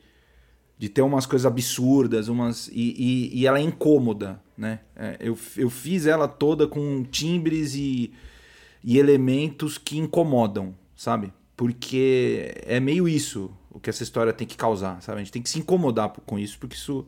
Uhum. E, e aí, tipo, você vai pegando as cenas, e pô, tem muita cena lá que era isso, assim, nós estamos falando de uma. De, de, de, como que tá indo, como que as pessoas estão morrendo, e de repente você corta pro presidente falando que é uma gripezinha, aquelas palhaçadas dele. Então, é uma trilha que vem vindo, vem construindo. Ela é, é dramática, né? Ela tem um, tem, tem, um, tem um movimento de drama que ela começa mais calma, ficando dramática. Quando entrega pro cara, é tipo, bicho. Ela não, não é triste, ela é, ela é podre, ela é agressiva, ela é escrota, como ele é. Então, tipo. E, e isso você vai fazendo dentro do, do, dos compassos, né? Porque o tempo do filme o tempo musical a gente mede em compassos, o tempo do filme o cara mede em segundos e frames, mas basicamente você vai pegando como que o cara montou, como que o cara foi, foi construindo aquela cena e você vai construindo isso da sua forma, né?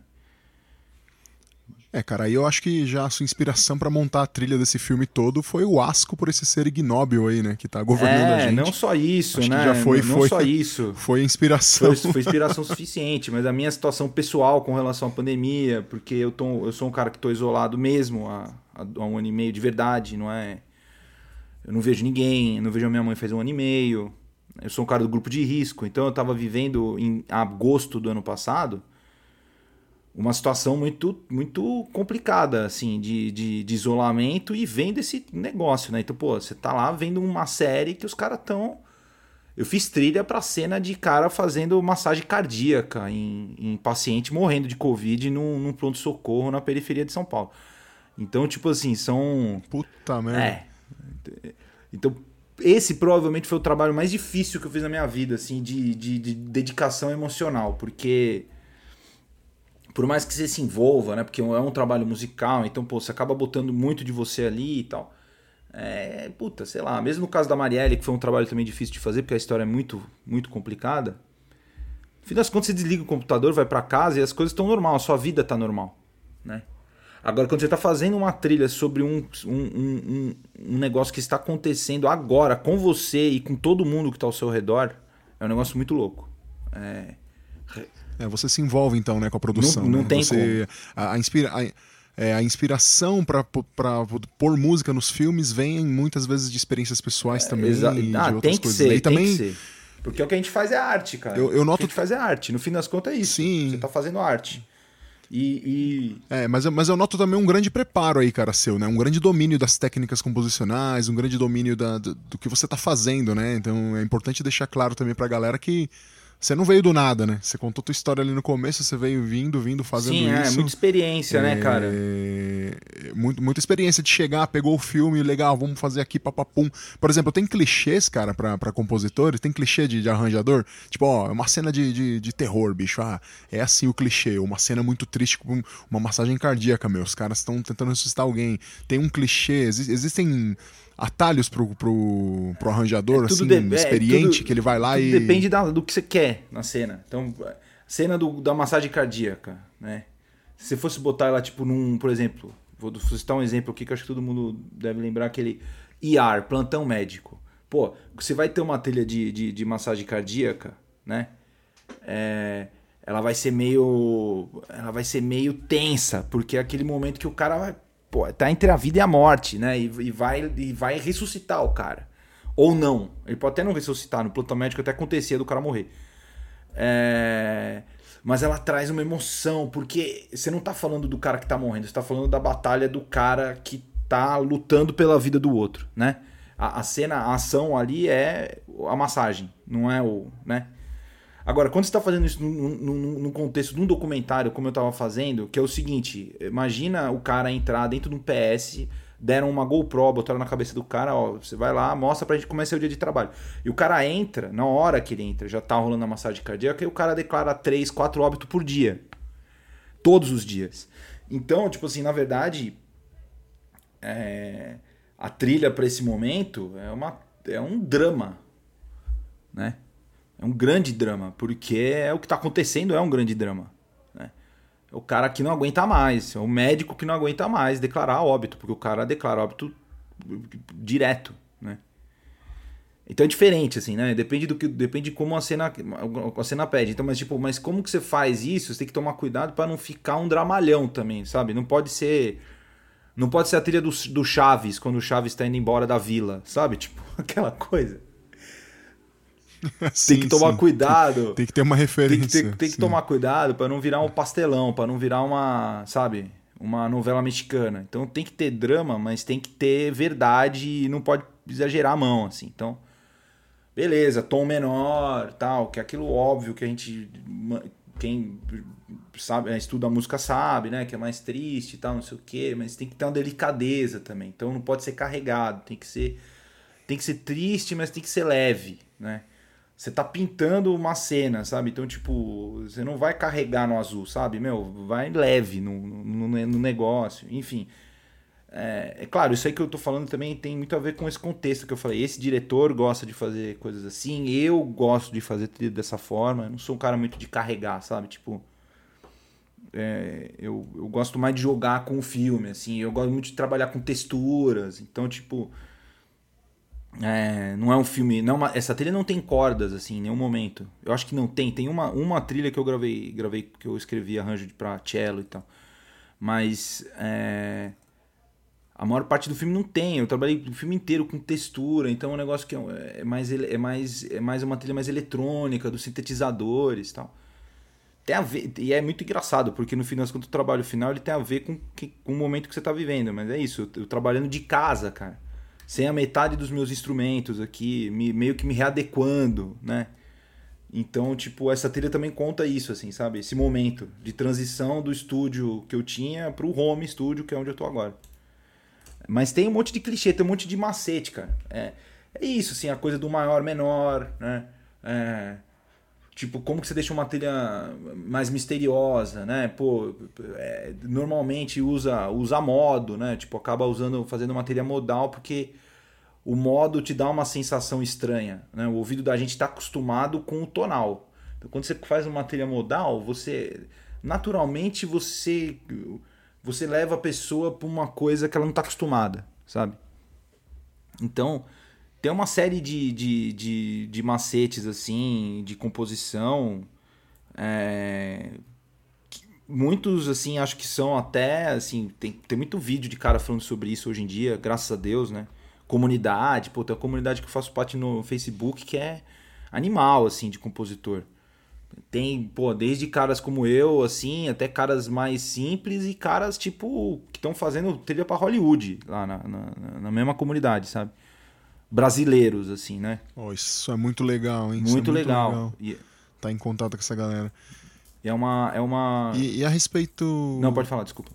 Pode falar, velho. Não, manda aí. É uma manda comunidade aí. legal que, que, que, que, é só de profissionais de. de profissionais de música, é, de, de, de, composição, de trilha tal. Desde gente que trabalha com publicidade, até gente que trabalha com TV pra caramba, teatro, é, meu, cinema. Cara gringo que tá morando em Los Angeles, fazendo trilha pra Hollywood, sabe? Tem de tudo. E aí, pô, essa troca de informação é muito legal. E hoje em dia, pô, é isso, cara. Tem tutorial de tudo na internet, né? Tudo. Ah, o som de cordas do Hans Zimmer. Cara, você colocar isso no YouTube vai aparecer 20 caras te ensinando a tirar o som de corda do Hans Zimmer, se bobear até o próprio Hans Zimmer. E. Pode crer, né? Sim, tem. Tem bastante cara. informação. Tem, né? workshop. Eu mesmo assisti um. Mas tem que saber fazer. É, é, é, importante fazer curadoria dessas informações também, né, cara? Porque tem bastante informação zoada. Eu digo como professor, sim, porque direto. Sim, tem, cara. Parece bastante coisa ali, né? É, a respeito de arranjos e composição para artistas, né? A gente estava comentando nos offs aí que a gente trocou ideia antes da gente poder se encontrar para gravar esse podcast. Você falou no começo que você, né, trabalhou com começou a trabalhar com artistas ali, foi para Sesc e tudo mais. E como que é essa dinâmica de trabalho de composição para artistas, né? De você integrar um, um grupo e você compor para aquele artista, ajudar nos arranjos. Você comentou comigo que você está produzindo o disco de um, de um artista aí recentemente também, né? Sim. E que você tocou com o Ed Rock um tempão, né? Também sim, produziu. Sim, então... Como que é, como que é essa dinâmica aí então de estar tá com o artista? Tipo, você tá, você tá arranjando para ele, você também é co, você é coautor, né, dos sucessos do sim, cara, sim. Da, das em algumas, músicas, em né? alguns casos sim. Como que é essa, é, como que é essa relação aí, e inclusive como que é a relação de direitos autorais sim, também, né? Vale legal. a pena falar. É, cara, assim, é, o trabalho de produtor muitas vezes, a maior parte das vezes, né, eu, eu eu trabalhava por encomenda. Então o cara chegava para mim, ó, puta, eu quero eu tenho um disco, cara, eu quero que você produza. E aí o meu trabalho se resumia a produzir, arranjar, né, arranjar a base, né, tipo criar ideia de groove, é, pensar em instrumentação, o que que vai chamar os músicos, não sei o quê. E meio que dar uma roupa para a composição do cara. É, mas de uns tempos para cá, o mundo da música foi mudando muito. E, tipo, antigamente o, a música tinha um, um valor. É, o produto musical tinha um valor mais perceptível. Então o cara fazia um disco, pô, vendia o CD no show, vendia em qualquer lugar, sei lá, girava um dinheiro de verdade, assim, um dinheiro que existe, você entendeu? Com o advento do, do streaming, isso aí foi por água abaixo, porque ninguém ganha dinheiro com streaming, entendeu? A, a grande verdade é essa ganha-se muito pouco. Mesmo quem toca muito, tem muito play aí, não ganha grandes coisas, tá? Então isso, isso, isso fez com que a procura por, por produção de disco é, tenha caído e mudado ao mesmo tempo. Então, tipo assim, é, hoje em dia eu uso a produção de música eu ganho dinheiro com isso, tá? Tem gente que me contrata, me paga para produzir, né? Tipo, ó, oh, quero que você produza meu som, tá? Não sei o quê. E tem gente que não. Tem gente que que, que, que, que chega para mim e, e, quer fazer um esquema meio numa parceria. Então, vou citar um exemplo que você estava falando aí do Pelanza, né? Que eu acho que você estava citando. O Pelanza apareceu, não sei o que, um cara que tá querendo é, fazer a carreira dele solo tal. Teve o nome dele ligado com o Restart um puta tempo, não sei o que, e agora ele quer voltar ativa. E aí falou, pô, cara, mas eu quero que você produza, mas meu, puta, o cara não tem grana para fazer, entendeu? E aí, como o cara não tem grana para fazer e o cara quer acontecer, então o cara que tem uma, uma noção de, de que precisa ter um trabalho completo ali para o negócio acontecer. Então, nesse caso, eu envolvo outros compositores, são compositores profissionais, são caras que vivem disso. Então, tem gente que vive de compor música, basicamente. É, são caras que fazem isso com muito bem, são muito bons em compor. Música pop eu tô falando, tá? Então, música com letra tal. E são caras que vivem disso. Então, são caras que muitas vezes são empregados de alguma de algum alguma gravadora. O cara ganha um salário lá, entendeu? Trabalha na na Sony, trabalha na Universal, sei lá, em alguma alguma dessas, e ele ganha uma grana por mês para trabalhar nesse, pra esses caras. E ganha também por, por, por job e tal, e aí ganha direito autoral, só que é isso, o direito autoral, nesses casos assim de streaming, paga muito mal. Então, tipo, ganhar dinheiro com streaming é muito difícil, para não dizer que é quase uma utopia, tá? Sem querer jogar banho de água fria, mas a verdade, a verdade que eu vejo é essa. É, o, o... é cara, o streaming tá ali para divulgação, né? É, ah, tá numa plataforma é isso, é isso. pra fazer tá lá, rodar tua tá música, lá, né? Você, tá não vai existir, ganhar. entendeu? E pra música não acabar de vez, porque na verdade é, a pá de, é quase a pá de cal no, no, no, no mundo da música, é, é, é o streaming. Mas enfim, ele tá lá, tal, não sei o que, as pessoas têm que lançar os, os, os trabalhos e tudo mais. E tá lá pro artista acontecer e tá lá para você acontecer também, entendeu? Então, tipo, eu percebi que eu falei assim, cara, é, para mim é mais interessante às vezes eu não ganhar por produção do que e, e, mas eu produzir algo em, em, em, que eu acredite que tem valor mesmo, que eu sei que pode chegar em algum lugar, do que eu ficar fazendo por encomenda. Então, tipo assim, às vezes você perde um puta tempo pra fazer um disco pra uma pessoa que não vai para frente, você sabe que não vai. Você ouve, cara, a composição não pega, entendeu? Não tem como. A, música dá muito, a música produzir um disco dá muito trabalho. É um trabalho muito, muito longo na maior parte das vezes, entendeu? Exige uma dedicação. Depende do, depende do trabalho, demora mais ou demora menos, mas em geral demora muito tempo, tá? Porque você tem que pensar arranjo pra caramba, depois tem que gravar, e assim, se tiver que gravar músico, tem que achar um estúdio, microfone, fazer toda a parte técnica. É, é um trabalho muito cansativo e assim, é um trabalho físico, uma empreitada muito grande assim. E aí eu percebi, na situação que eu estava de trabalhar com publicidade, eu já tenho os meus trabalhos é, que já me sustentam, né? A música autoral, assim, de produção de disco, não é uma coisa que me dá muita grana. Eu comecei a perceber que eu poderia sim continuar fazendo trabalhos é, encomendados, mas valia mais a pena eu criar projetos, é, projetos musicais que eu enxergasse um valor que pudesse alavancar o meu nome e o nome da minha produtora.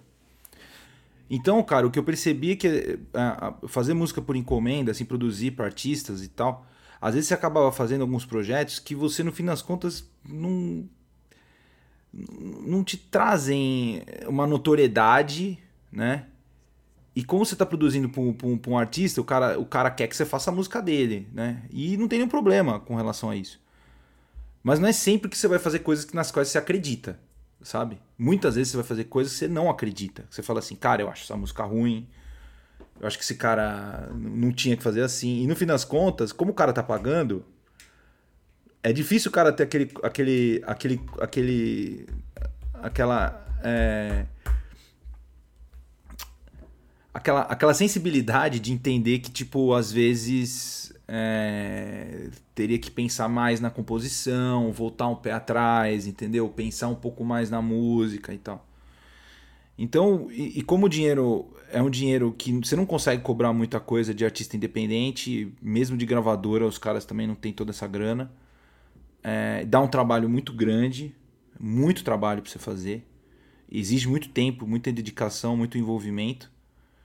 É, o que eu acabei, o que eu acabei optando por fazer hoje, hoje é eu continuo trabalhando, fazendo por encomenda, mas eu dou foco maior para apostar em novos talentos e criar é, que, que, esses artistas representem o meu som e que com isso eu consiga vender mais o meu trabalho de produtor publicitário e de, e de séries, entendeu? Então, para mim, fazer uma música do Ed Rock, por exemplo, não é nem que eu ganhe muita grana. Mas isso me credencia a chegar numa agência e falar: olha só, eu sou produtor do Ed Rock. Né? Então tem, tem isso que é, que é muito importante. E eu acabei optando por seguir esse caminho. Né? E aí, assim, e aí, aí tem esses caras que trabalham comigo que são, nesses casos, né? Tipo, quando eu aposto, assim, eu pego um artista, pô, eu acabo me envolvendo mais na parte de composição quando eu acho que tem que envolver, quando eu acho que não tem, eu não me envolvo. Mas às vezes eu acho que tem, assim. O caso do Pelanza que eu tava citando é um, é um caso desses, assim. É um moleque que veio pro Pelanza do Restart, ele é meu amigo tal, não sei o que, a gente ficou brother aí no passado. E, cara, eu queria que você produzisse meu disco. Meu, eu preciso voltar, carreira solo, tal, não sei o quê. E, cara, eu precisava fazer uns sons e puta, eu precisava compor e fazer umas músicas. Eu falei, cara, vamos fazer o seguinte, vamos falar. Eu tenho uns amigos que eu conheci que são pessoas que só fazem, vivem de compor música, né? Então, pô, é isso. Isso é uma coisa até interessante de dizer. Tem gente que vive de compor, só compor. O cara senta lá com o violão, o negócio do cara é fazer música o dia inteiro. Compõe música pra vários artistas, famosos ou não, tal. Esses caras é, normalmente trabalham com gravadora, né? Então, tipo, o cara trabalha para uma gravadora. Então, sei lá. Vou dar um exemplo esdrúxulo e genérico. Vamos supor que a Anitta quer fazer um disco novo, né?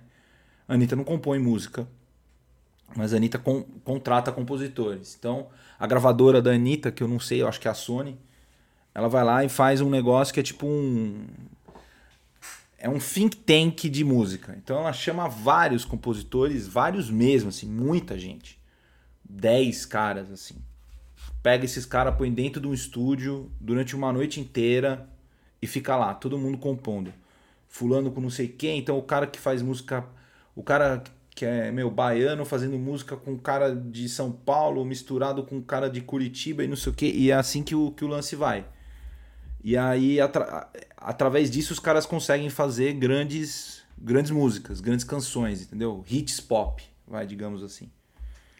E eu acredito muito nesse. Cara. É, eu acredito muito nesse. Eu tive muito contato com isso nos últimos tempos e eu falei, cara, isso aqui eu, para mim é o, é o melhor jeito para você fazer uma, uma, uma música, um hit é esse, assim, sabe? Pô, vamos juntar um monte de gente boa com o próprio artista que o cara mesmo compõe, dá a ideia dele ali, o que ele quer falar, o que ele pensa, compõe junto também. E aí você acaba fazendo uma música que é mais concisa, é mais robusta, sabe? Tipo, porque tem muita gente falando ali afinando o negócio, sabe? Então tem um cara, um cara que é um cara melhor de pô, de fazer um lance meio de flow, assim, que é mais do, da, das ruas e tal. Aí tem um cara que é mais doce, tem uma coisa mais de violão pô, eu consigo, às vezes, por ter essa coisa de ser compositor, de ter uma onda mais de harmonia, de entender, tipo, as cores que os acordes podem trazer para um som, sabe? E aí isso, Ótimo, isso, é, um, isso é um jeito de fazer, e, e, e, essa, e isso é um, é um negócio que tem pouca gente que se toca, mas assim, tem muita gente que vive disso, vive de compor para os outros. E, aí e o cara tem um salário. O cara tem um salário numa gravadora para fazer isso todo, todo dia. Ou, ou, ele ganha por música, ou ele ganha, ganha por direito ele, autoral. Ele ganha. Ele ganha um. Eu, eu tenho quase certeza que esses caras ganham um fixo é, das gravadoras, assim. E, e, ganham uma participação por, por hit, entendeu? E dá pra viver ah, cara, bem, mano. É, um, é, uma boa grana, tipo, dá, pô, vivo eu, bem, tô a pampa. Dá, tipo assim, não, não ficar rico. Não é um cara que vai andar de carro do ano, comprar casa na praia, apartamento. Tá, isso, isso, isso que é fogo, mano. O cara, tipo, fez o hit da Anitta, mano. A Anitta tá ganhando milhões ali e o cara. Não, né? Isso não é meio. Como posso dizer, cara? Isso é, isso é um pouco não, cruel, é, não é? Tem, não... é, tem um pouco isso, assim. Tem bastante disso. Mas tem caras e caras, entendeu? É porque é isso, é porque te, te, o cara que tá fazendo pra Anitta, às vezes, é o cara que tá fazendo pra um monte de gente. Então, o melhor jeito de você ganhar dinheiro com isso é, meu, você tem que ser correria, cara. Conhecer. Tipo assim, esses caras passam. O cara, cara, segunda de manhã ele vai pro estúdio de não sei quem. Terça tarde ele tá no outro estúdio fazendo música com não sei quem. O cara vai rodando. E o cara tem que ser talentoso. É meio que nem jogador de futebol, saca? Se você for muito bom mesmo, ah, dá pra você ganhar dinheiro. Dá pra você ganhar dinheiro. Porque, inclusive, o que acontece? Quando você começa a chegar no patamar desse, ah, pô, o cara tá fazendo música pra Anitta, tá fazendo música pra não sei quem. O cara tá parecendo de compositor um monte de música. Vai vir uma dessas gravadoras e vai querer te representar. Porque você tá girando dinheiro. Então, pro cara é interessante o cara vir a sua editora, né? Que é o que a gente chama de editora, que nada mais é do que alguém que vai tomar conta dos seus, das suas composições. E aí o cara vira seu editor, o cara corre atrás do seu dinheiro. Ele vai lá no ICAD, lá ver, meu, quanto dinheiro deu a música da Anitta. Aí, pô, tá faltando não sei quanto aqui do cara, vocês esqueceram, tem que pagar. Porque essas coisas acontecem, né? Nós estamos do Brasil, não vamos esquecer. Então, tipo. É... E aí esses caras acabam. É, tipo, eu tô falando assim, a média das, dos caras que eu conheço, assim, vive bem. Não é rico, não é milionário, mas vive bem. Mas eu conheço caras que vivem muito bem. Vivem muito bem mesmo. Quando chega nesse patamar assim que a gente falou de a música pra Ivete Sangalo pra caramba. Puta, música pra não sei quem, Lexa, sei lá, sabe? é, quando o cara chega nesse patamar, o cara ganha. Consegue ganhar dinheiro. E o caminho, um dos caminhos mais assim, bom, bom esses caras aí que você tá falando então é que nem jogador de futebol, né? O cara chegou lá no Barcelona, ou no Real Madrid, isso, Manchester City, isso. sei lá, mas e aí os caras e que aí jogam... quando chega no Barcelona e no Manchester City, bicho, treina de domingo a domingo, joga de quarta e domingo, sempre no alto padrão, é a mesma coisa. Tem que estar tá sempre envolvindo, é. sempre envolvido, trampando, cara. É uma lógica você tem que é ser bom, parecida. você tem que ser ágil, né? Tem que ser bom, ágil, criativo.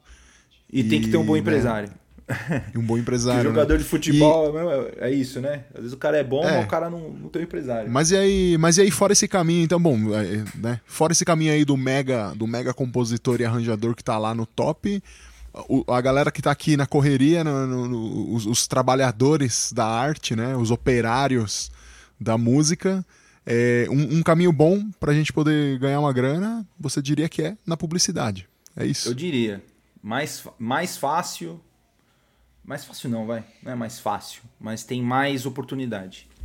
E é, o mercado é aberto, tem, cara. É, é isso que eu ia falar. Você tem que se destacar de alguma forma e hoje em dia tá muito difícil. Porque na época que eu comecei a trabalhar, é isso, eu contei aqui, né? Eu fiz estágio, não sei o quê. Então, eu, era, eu, eu, eu sou de uma época que tinha estúdio. As produtoras eram estúdios grandes, assim, sabe? Tinha lugar físico, puta sala, 500 microfones, não sei o quê. E hoje em dia, por conta do, do digital e muito por conta da pandemia também, é, os grandes estúdios estão fechando, cara. Então eu conheço um monte de dono de produtor aí que entregou estúdio. Entregou. O cara pegou, meu, equipe, ah, vai todo mundo trabalhar remoto, teclado, computador e placa, fone de ouvido, duas caixinhas, cada um para sua casa, e aí o cara vai lá e entrega. Fala, eu tô gastando, sei lá, cinco pau por mês aqui de aluguel para manter os caras trabalhando. Ah, bicho, eu vou economizar esses cinco pau, manda cada um para sua casa e vou montar um estúdio em casa, entendeu? Isso que eu ia te perguntar, cara, sobre hoje, né? Sobre a produção musical, que também já não é de agora, não é só por causa da situação que a gente está vivendo, dessa crise sanitária no mundo, né? Ah, mas, mas, isso, acelerou, é... mas isso acelerou muito. Muito. É, sim, imagino que tenha tido uma aceleração por Puta, causa disso, cara, mas, mas a produção. A, é, mas, mas desde quando que a produção musical já não tem mais um cara tocando lá, mano? Porque eu sei que tem não, muito cara, plugin, cara... o cara usa, usa o computador ali, não, cria os samples dele. Cara, cara, tocando tem, sempre tem um cara tocando, entendeu? É... O, o, que não tem mais, né? Mas isso também não é que não tem mais, tem também. Né? Tem trilha que você tem que chamar batera, baixista e não sei o que, gravar. É estética. É que nós estamos passando por um momento da música que não é por causa da pandemia mas é um momento do Brasil que é isso, o que tá pegando no Brasil agora é o eletrônico, é o hip hop, é, é o rap, é o trap, é o funk, é, é o brega nejo, o brega funk, sei lá. São todos. Nós estamos falando de, de ritmos, assim, que não são. que são estilos musicais que não tem muita gente tocando. Mesmo. É, é verdade, cara. É. Você vê aí o último, o último grande. É, é, o estilo. É o estilo. É, negócio, é o estilo, entendeu? né? O último, último grande. A última grande fam, famosos aí, os últimos grandes famosos, o Barões da Pisadinha. Né? Fui, fui escutar, não tem instrumento lá, é tudo eletrônico, é um teclado e os caras, né? É, o cara, lá, o cara, cantando, o cara né? faz as programações ali. É, é, é, tipo, tudo isso tem a ver com o momento que a gente tá. Agora, isso quer dizer que isso quer dizer que é, um, que é uma coisa para sempre, que, que, que, tipo assim que, que é irremediável? Não, não é. Eu acho que não, porque como eu tava te contando aqui, quando eu comecei a trabalhar com em estúdio, a, o que tava na moda na época era o eletrônico. Era o techno, era o drum and bass, sei lá, esses negócios que rolavam em 2000, 2000 e pouco. E acabou. Ninguém faz mais isso. Entendeu? Até faz, mas assim, não é a música que, tá, que as pessoas estão ouvindo no Brasil sacou? E tipo assim, aí por outro lado, eu passei por uma época que foi a época do neo folk, do indie, que era o contrário, cara. Você pros festivais aí de, de música do Brasil, cara, é tudo banda, todo, tudo banda. Tudo com banda, tudo com músico pra caramba tal. O que tá acontecendo agora é uma, uma, uma inflexão, é, que eu acho que é um, é um reflexo do, do, do movimento de mercado e é um reflexo também do que tá acontecendo nos festivais, assim. Então, o Brasil passou por um momento, tudo isso tem a ver com, com, com investimento do governo em cultura. Então, pô, nessa época que, que bombou o Indie, tal, era uma época que o Brasil estava bem, tinha um governo que botava dinheiro nisso. Então tinha festival, então tinha grana pra você botar uma banda na estrada, entendeu? O cara conseguia botar quatro músicos para tocar, para ir fazer show em Fortaleza. De boa, dava para fazer. O que tá acontecendo agora é que, pô, a gente foi pegando governos que foram cada vez derrubando mais a grana da cultura, a gente nem ministro da cultura tem mais. Não, nem tem ministério, nada disso. É, era. Exatamente. E aí, quando você não tem o dinheiro da cultura, o que acontece? Os festivais vão se, vão se, se mantendo vivos com menos dinheiro. Então é isso. O, o, o Thiago Petit, por exemplo, quando eu toquei, o Thiago chegou a fazer show com, sei lá, com seis, sete músicos fora de São Paulo. Ia com cordas, couro, fazer show no Rio de Janeiro. Só acabou. Ele não faz mais. Não tem como ele fazer. Porque se ele fizer isso, ele não ganha dinheiro. Ele não ganha, entendeu? Então, e aí tem a coisa do estilo. Ah, pô, nós estamos num momento que tá tudo meio eletrônico, meio programado, meio sample, meio isso que você falou. E, e, no fim das contas, eu acho que as coisas se complementam, entendeu? Eu acho que tem a ver com, com, com, com, com o momento que a gente está vivendo de país, assim. Agora, eu não acho que isso é uma coisa que é irremediável ou que não volta, porque não, são, é, é linguístico, é, é, estilo, cara. É tipo. Uma programação não substitui um bateria e vice-versa, entendeu? Não, não é, a gente, a, gente, a, gente, a gente vai, vai superar. A gente, porque eu, eu lembro muito bem de, de, de, uns caras mais velhos que eu, né? Falando que quando surgiu a bateria eletrônica nos anos 80, lá, uns módulos lá, programável, os caras falaram, ah, mano, caramba, vai perdemos trampo, não sei o que, a gente vai ficar obsoleto. E não ficou, pô. Tem, tem baterista, os bateristas trabalham até hoje, ainda bem, né? Nunca Porque vai, eu sou baterista. Nunca, nunca vai senão... nunca vai, é, nunca vai deixar de, de, de trabalhar. Porque é isso, é, é, diferente, entendeu? É, pô, sei lá, é isso, os anos 80. Os anos 80 foi uma época que veio um monte de coisa eletrônica, synth, não sei o que. Mas isso deixou de ter músico? Não, ah, mas tinha banda que tinha três caras tocando, um tecladista. Você entendeu isso? Já, já existiu há 40 anos atrás. E tá voltando a ter. Mas isso daí é cíclico, cara. Porque a música é assim, ela fica indo fica voltando. Eu garanto pra você que daqui 3, 4 anos nós estamos falando do novo alvorecer do indie, do folk, do não sei o quê. E é assim. Porque o mercado precisa gerar novidade, precisa gerar novos estilos e novas sonoridades para se manter vivo. Entendeu? É todo dia uma coisa matando a outra, sabe? Então o mercado musical tem muito isso. Agora, é, sobre essa coisa que você falou né? da. Agora, sobre essa coisa que você falou, que eu achei interessante essa pergunta, porque é uma pergunta que todo mundo me faz, tipo, ah, mas como é que faz para trabalhar hoje em dia com publicidade e tal?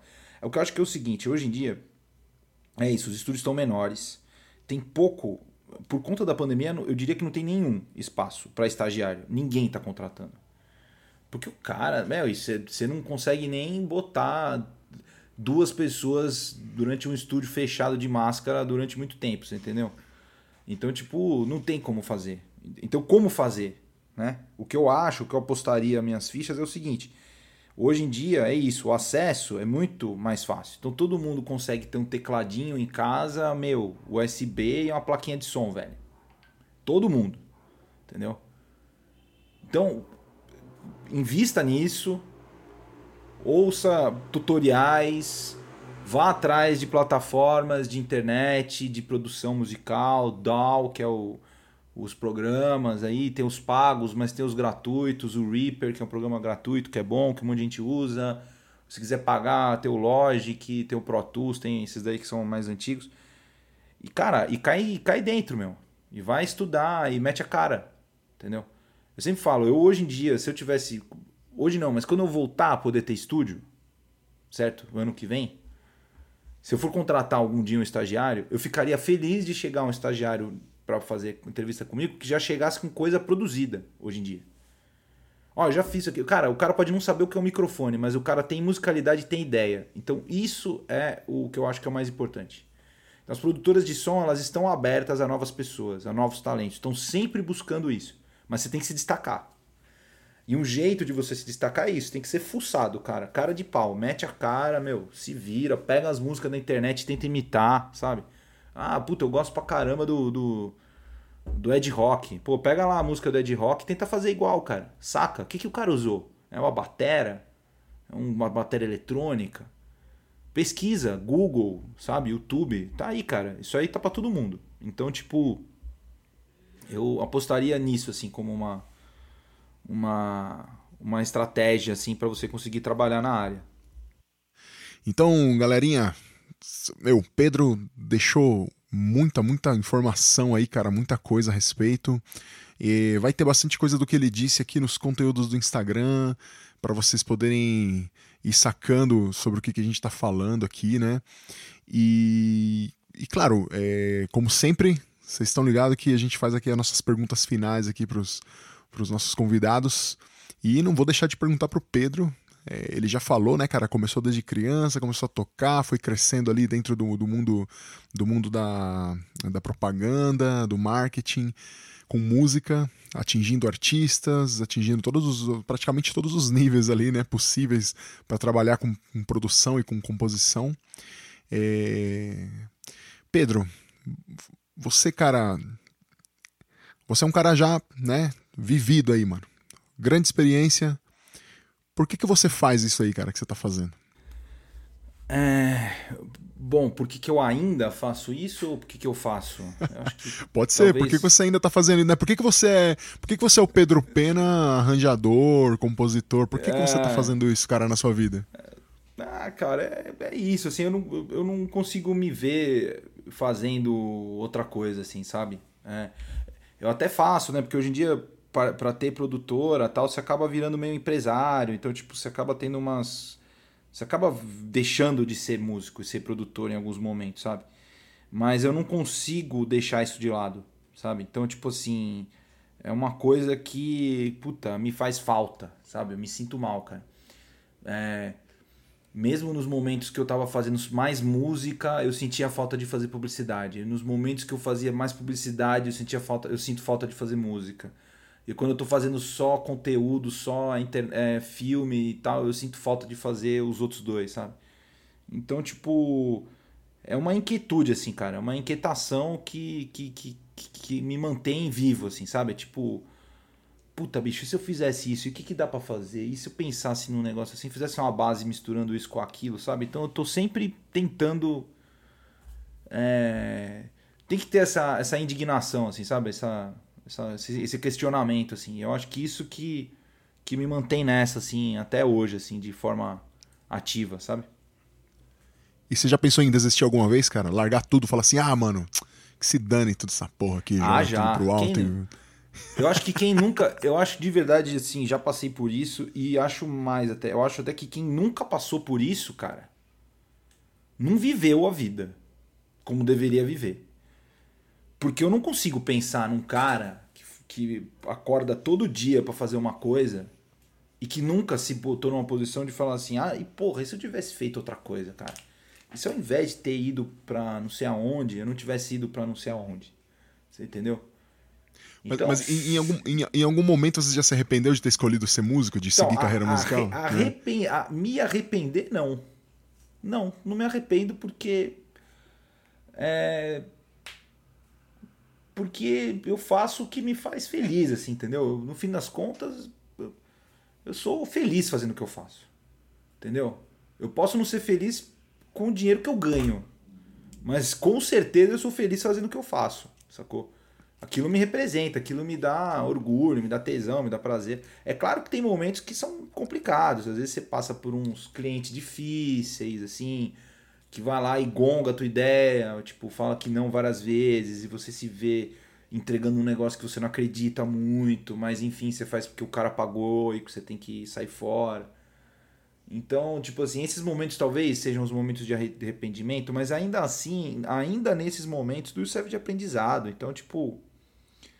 É... Mas sim, já pensei em desistir, sair fora, mudar de país, sabe? Pra caramba, né? Ultimamente a coisa que mais tem passado na minha cabeça é essa. Tipo, bicho, não dá mais aqui, entendeu? Aqui já era. No Brasil. Só que aí, por outro lado, também você vai conversar com pessoas que estão fazendo o que você tá fazendo lá fora e você vê que lá fora não tá tão melhor assim, entendeu? A gente cria uma ilusão, né, bicho? A gente é, começa a pensar cara, é que, ah, acho que lá é. É a coisa da grama, é, né? É, mas sabe, sabe o que, que eu acho que é essa. sabe o que, que eu acho que é essa ilusão que a gente tem de lá de fora, mano? Porque a gente às vezes mora num lugar feio, tá ligado? Assim, feio que eu tô falando esteticamente é feio no lugar que a gente tá morando. e aí você vê outros lugares bonitos, cara, e você fala, pô, o cara mora num lugar bonito, lá deve ser melhor. Mas às vezes ele tá na mesma situação que você, só que ele mora num lugar bonito. Essa é a diferença. Manja, Sim. tipo, Tô, tô, tô, lascado aqui, mano. Eu tenho que trampar dia e noite me ferrando para pagar as contas, mas eu moro na praia, sei lá. Sempre que eu acordo, eu vejo um pôr do sol, um, um nascer do sol bonito pra caramba.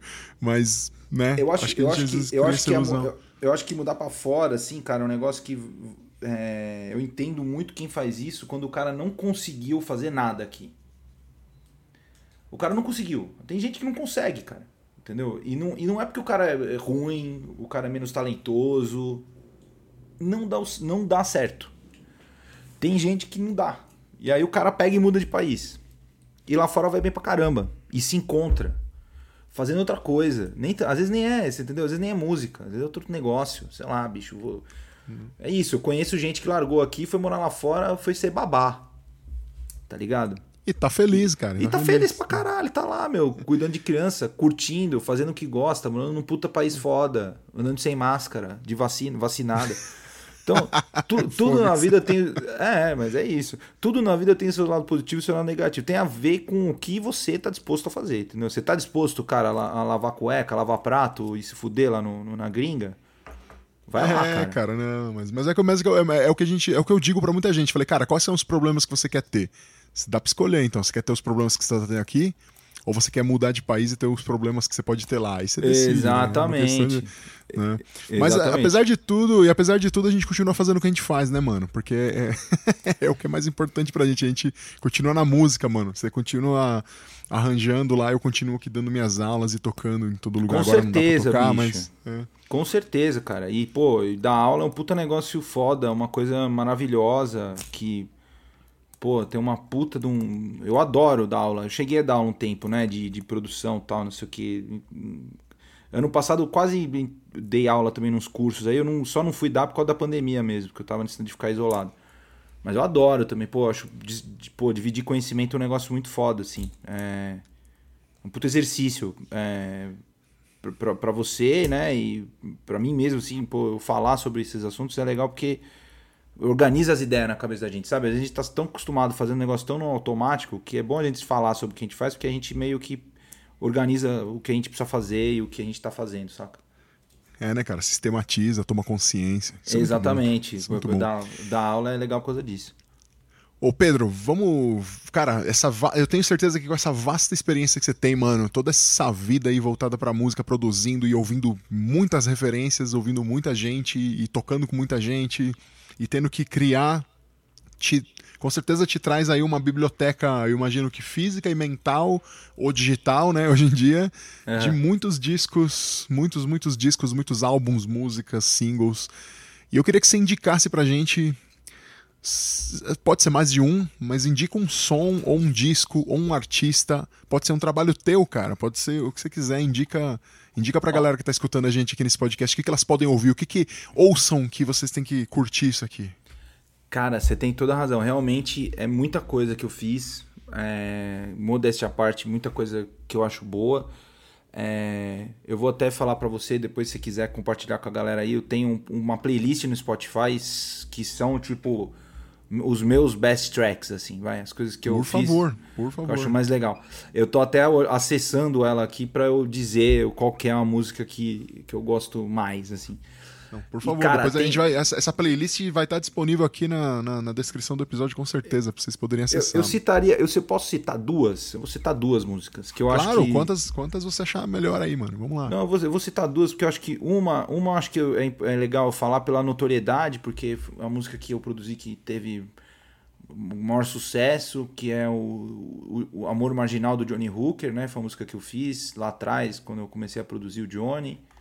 E, putz, é uma música que tem, sei lá, quantos milhões de plays aí, 18 milhões, eu não sei agora, tá? Bastante gente ouviu. Então, Já ouvi grande... também, cara, demais. É, exatamente, é. Essa, eu nem sabia que era você, cara, ó. É, exatamente, é, foi eu que fiz, fui que produzi, eu que toquei as guitarras ali, foi bem legal fazer esse som. E um som que eu produzi no, no estúdio que eu tinha na casa dos meus pais, gravado na edícula da casa dos meus pais, então tipo, eu tenho um carinho especial por esse som. E é, e um outro som que eu acho muito legal, porque eu gosto muito desse trabalho como um todo, é o trabalho que eu fiz com um cara que chama Bruno Brasil, que eu inclusive estou retomando aí, vamos fazer um disco novo. Estávamos em, estávamos em tratativas aí semana passada. E, cara, o Bruno é um puta compositor, é um cara muito talentoso, canta pra caralho, gente boa demais, psicólogo, compositor, cara massa. E o Bruno é dono de uma música que é um, um ilustre. É, um hit que não é um hit, porque ninguém. poucas pessoas ouviram essa música. Mas eu. eu adoro esse som, cara. Tipo assim, eu tenho uma relação de amor com essa música. Eu gosto muito. Chama Sé. É, um, é uma música do. Procurem aí no, no, no, no Spotify. Bruno Brasil, Fernando Diniz e Rodrigo Ogi. A música chama Sé. Uma música que fala muito sobre o cotidiano da gente na, na cidade de São Paulo, a vida que a gente leva aqui, e as loucuras e as encheções de saco, enfim. É, eu adoro essa música, assim, e, e, e gosto muito dela. E eu vou recomendar bom, uma cara, última, que é, que é a última música que eu fiz, que eu também acho legal, que é a música que eu fiz com o Ed Rock, com o Jorge do Peixe, lá do, do Nação Zumbi, que chama Vai. E, pô, foi uma música que foi feita no contexto da pandemia, ela foi produzida de forma é, remota, eu fiz ela toda em casa. E, e, é uma música que fala, inclusive, sobre esse momento que a gente tá, enfim, esse descaso que o, que o ser humano é, trata o, o, planeta com que ele vive e, e, e onde isso levou a gente, né? Porque um pouco dessa pandemia tem a ver com isso, né? Então então, deixo aí essas três músicas aí que eu acho que representam bastante e vou te passar também o linkzinho aqui do, da minha playlist do Caso da Árvore, claro, claro. que é o meu estúdio, minha produtora, minha vida, meu nome, meu sangue. Sigam a playlist, todo mundo aí, e sigam também a página do Instagram tal, a gente tá sempre lá. Inclusive oh, no Instagram já, legal. Já, já, que você, já, que você, já que você vai falar dos seus contatos, do seu estúdio, tudo, vamos passar para a próxima parte aqui do, do, do podcast, que é a lojinha, mano. Então a gente ah, abre a lojinha. Muito bem. a gente abre. Vamos abrir a lojinha aqui e aí o Pedro Pena vai dizer para vocês todos os contatos dele, qual é o estúdio dele, o que, que ele faz e quais são os trabalhos para os quais vocês podem contratá-lo por módicas quantias de dinheiro usado nesta nação que já não sei mais se é tão incrível e varonil, mas estamos sobrevivendo. Vai lá, Pedro, vende pra galera aí seu peixe. Muito bem, cara. Ó, eu vou falar o meu o meu, o, o, os meus produtos são nada mais, nada, nada menos do que o meu trabalho. Então, é, se quiserem me seguir aí no, no, meu próprio, no meu próprio Instagram, é o insta, Pedro Pena com dois N's. É, lá eu tenho toques e coisas pessoais minhas que mostram lugares onde eu toquei, pessoas e, e trabalhos legais. E tem principalmente o Instagram da minha produtora, que é arroba Estúdio Casa da Árvore. O estúdio é sem E, tá? Então, estúdio com S, Casa da Árvore, arroba. E lá no Estúdio Casa da Árvore vocês vão ver todo o meu trabalho publicitário e o meu trabalho, as, os novos lançamentos sobre artistas, é, os filmes, as séries. É, e lá eu também estou fazendo uma série de dicas falando sobre produção musical, fazendo algumas pílulazinhas ali de um minuto falando sobre conceitos gerais assim de música. Então, é, arranjo, produção, gravação, é, tudo lá para você assistir em pílulas digeríveis e rapidinhas, mais, mais rápido do que chupar uma bala. Então, é, só encostar, é só encostar lá e, e, e, e acompanhar. E, pô, fica de, fiquem de olho lá, lá vou falando dos artistas, novidades, né? A última coisa que, que, que tem de mais novo é o Pelanza mesmo, que vai ter música nova, eu acho que no mês que vem, se eu não estou enganado, é pro fim do mês que vem vamos ter uma música nova com o Pelanza aí.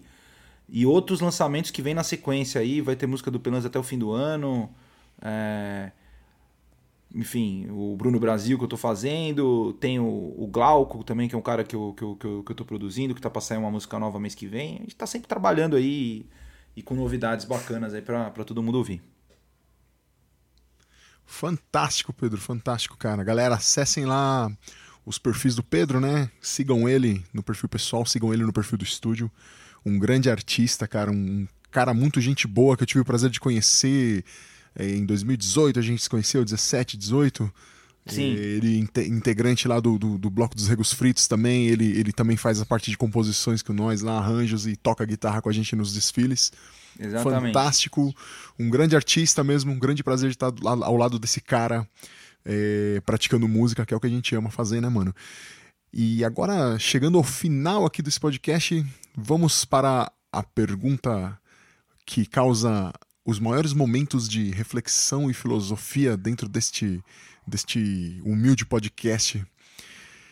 Em homenagem ao grande Antônio Abujanra, eu criei essa pergunta, inspirado na grande pergunta que ele sempre fazia para todo mundo, que era o que é a vida. E a gente sabe, né, Pedro, você e eu, sempre digo para todos aqui, a nossa vida é a música, né? E a música é a nossa vida. Mas então, eu quero saber de você, Pedro Pena, o que é a música? É. Pô, pergunta. Pergunta complexa. É, pergunta simples, mas a, respo a resposta, é, para ser simples, tem, é complexa de pensar. É... Cara, a música, para mim, é a expressão mais. É... é a mais humana das artes eu diria isso. A música é a mais humana e talvez também a mais democrática das artes. Porque ao contrário, ao contrário de algumas outras onde você tem que dispor de um certo investimento para criar, para estudar, para aprender, a música ela é mais ela é mais acessível. E isso me agrada, porque faz dela uma voz mais comum é, e menos elitista, né? Então a música é uma arte que ela, ela, ela surge, ela brota e ela pulsa nas mais diferentes é, faixas etárias e sociais e lugares do mundo e situações, opções e grana e qualquer coisa, entendeu? Então, para mim, é, a música é com certeza a mais a mais humana e mais democrática de, de, de todas as formas de expressão que, que o homem pode ter. Então, é, para mim, basicamente é isso, assim. Cara, legal você falar sobre a, a música como uma forma democrática, porque é, na hora que você começou a falar, eu comecei a pensar, pô, não precisa nem de instrumentos musicais para fazer música. A gente usa a nossa voz, a gente pode usar o nosso corpo. Exatamente. Todo mundo, Exatamente. todo mundo em roda, então, porque na hora que você fala, vamos fazer música, todo mundo já pensa em um instrumento musical. Pode ser um tambor, um violão, uma guitarra, sei lá, as pessoas, a gente pensa em um instrumento musical, um violino, e não é bem assim, cara. A música pode ser feita apenas apenas não, né? é, assim, é, a gente diz apenas, mas não é menos importante. Nós mesmos, com o nosso corpo, com a nossa própria voz. A gente Com faz certeza. música, porque a nossa voz é um instrumento musical, né? A gente nasce com ele, cara. Então. Todo mundo, todo é mundo muito. tem. Todo mundo tem. É democrático, né? Eu tava até brisando num negócio hoje, cara, porque apareceu um orçamento aqui que eu tinha que fazer que tinha que conter uma cena em libras. E aí fiquei falando com, com o cara que me indicou que que é, conheceu essa pessoa que faz o que faz a, a tradução em libras num show e ela trabalhando no show, né? E eu fiquei pensando, falei, cara, que louco, né? Porque, tipo, como que é, né, a questão do... Eu, eu tava pensando nisso esses dias vendo a live do Milton Nascimento aí, que, que foi transmitida com, com, com uma tradução simultânea em Libras. E eu fiquei pensando, falei, cara, que louco, né? Que deve ser ouvir música, assistir um show assim, sem ouvir música, né? E aí o, o cara falou uma coisa, o, o meu amigo falou uma coisa que, falou que, que é verdade. Ele falou, cara, os caras, além de entender via Libra o que o cara tá cantando na música, as pessoas sentem a vibração do som. Então, ainda que o cara não, o cara não ouça né, as notas e tal, o cara sente, o cara pode sentir a música, você entendeu? O ritmo da música pode acontecer para aquele cara. Ele pode sentir na pele, ele pode sentir no coração, ele pode sentir no, no peito, entendeu? A música acontecendo, ainda que ele não ouça. Então, você vê como. A, e a, a, música e o som é sempre isso, assim, nunca para de me surpreender, sabe? Sempre a gente está descobrindo é, coisas e sensações novas, assim, né? E isso é muito massa, isso é muito legal. Fantástico, cara, fantástico. realmente, realmente música toca a gente de várias maneiras, né? Até as pessoas que não são ouvintes, né? Exatamente. Fabuloso. Né? Fabuloso.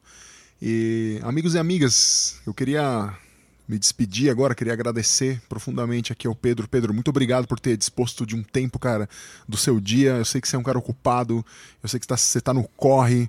E, cara, fico muito, muito, muito feliz, honrado de, de você ter aceitado conversar um pouquinho aqui sobre a sua profissão e sobre o que a gente faz, cara. Muito obrigado, Pedro. Pô, eu que agradeço aí é, pelo convite, fico muito feliz aí de poder falar sobre esse assunto que eu gosto tanto, que é a minha, o meu ofício de, de, de músico, produtor, compositor, enfim, esse profissional da música aí. É isso aí, gente. Muito obrigado. Obrigado a vocês também é, que chegaram até aqui. Vocês são as pessoas mais importantes desse podcast. Não se esqueçam. Então, muito obrigado a cada um de vocês que escutaram a gente é, conversando sobre isso. E como sempre digo para vocês, me sigam lá nas redes sociais, eu sou o ulicardenas underline e também sigam o podcast lá, temos o arroba o que os músicos fazem, segue a gente lá, o post dessa entrevista tá lá, com todos os links, com todos os direcionamentos, e se vocês quiserem mandar um direct ali, fazer uma pergunta, uma sugestão, uma reclamação, um elogio, manda lá que eu tô sempre disposto para ouvir todos vocês. Não deixem de sempre apoiar os artistas locais, ajudem os amigos de vocês, aquela pessoa, aquele carinha, aquela mina que mora no seu bairro, que toca, que canta, que dança, que atua, que faz artesanato, que pinta quadros. Ajuda essa pessoa, indica ela para alguém, compra a arte dela, compartilha o Instagram dela, manda, manda comentários nos posts dela falando que você amou, mas só se você amou de verdade, tá? Lógico, vamos ser sinceros. Se você gostou, compartilha, manda pros brothers, beleza, gente? Bebam bastante água aí, mantenham-se sempre hidratados, cuidem-se muito e é isso aí. Tchau, tchau. Este programa foi gravado no estúdio Labituca. Produção, edição e direção Pedro Zaluba e Mauro Malatesta. Pauta Ulisses Cárdenas. Façam música, não façam guerra.